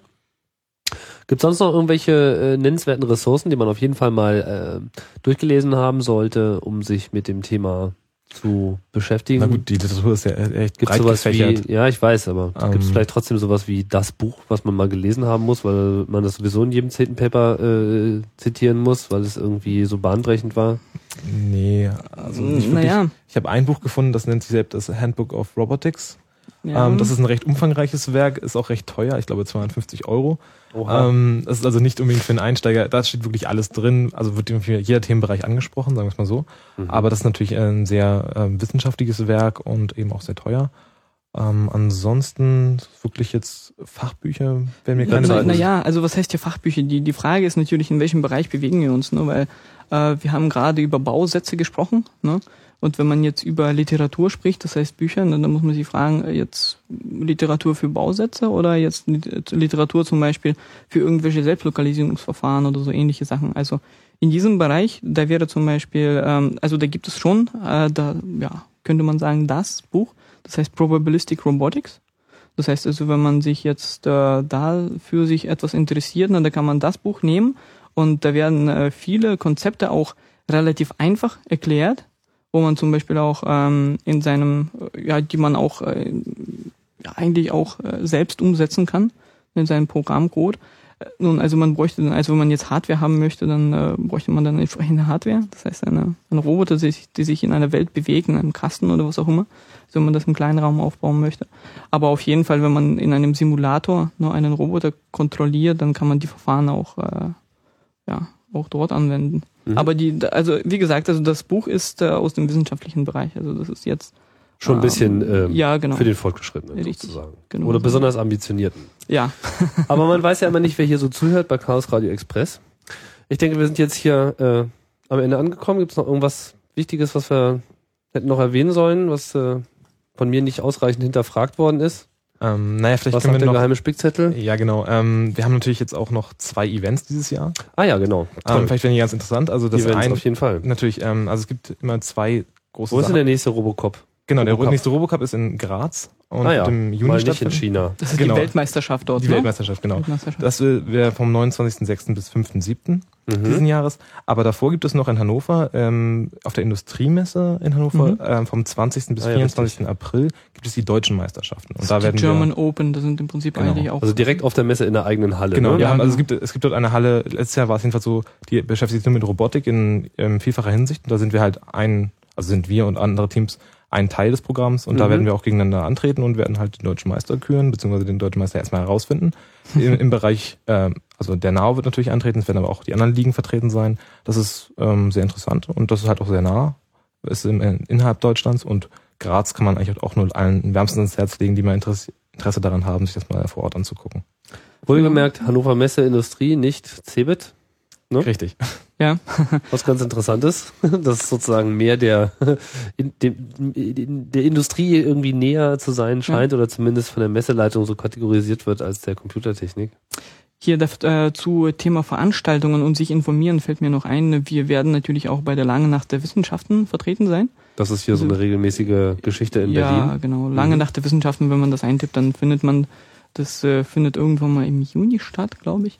Und äh, wir sind dann in Adlershof in einem Erwin Schrödinger Zentrum, also wenn man nach Adlershof rausfährt oder im Programm schaut. Also da stellen wir auch äh, unser Team vor und unsere Roboter. Das heißt, wenn die, wenn sich jemand dafür interessiert. 13. Juni 2009 ist das. Mhm. Okay. Ja, Genau. Sonst haben wir halt auch noch eine Webseite, Ja, die ist natürlich. Alles ein Wort. Also alles ein Genau. Wort, ja genau. Mhm. Now, Team, Humboldt. Und die ist momentan nicht ganz auf dem neuesten Stand, aber wird jetzt demnächst auch wieder mehr gepflegt werden. Da werden also immer die Events, an denen wir natürlich an denen wir teilnehmen Ja. und natürlich auch allgemeine Informationen zum Robocup und ähm, zum NAO speziell werden dort dann veröffentlicht. Genau, also das sind auch die Webseiten von dem äh, von dem IBO-Team und von dem Simulationsteam und von dem Humanoiden-Team, also die bei uns an der HU sind oder waren auch verlinkt. Also das heißt Und Fotos und, äh, und Ja, Videos natürlich. habt ihr dann natürlich auch. natürlich. Ja, super. Jetzt haben wir es aber, oder? Dann sage ich vielen Dank, Heinrich, Oliver, danke für die Ausführung. Ein sehr interessanter Einblick in die Welt der Fußballrobotik, beziehungsweise auch ein bisschen überhaupt Robotik, weil soweit ist das ja alles auch nicht auseinander. Ich hoffe, es hat euch gefallen. Kommentare, wie immer, erwünscht. Unter blogchaosradio.ccc.de im Eintrag zu dieser Sendung. Oder äh, bei schwierigen Nachfragen auch chaosradio.ccc.de. Ihr wisst schon, das war Chaos Radio Express, Ausgabe Nummer 112. Sagen wir schön Tschüss. Tschüss. Tschüss, wiedersehen. Und äh, ja, bis bald bei Chaos Radio Express.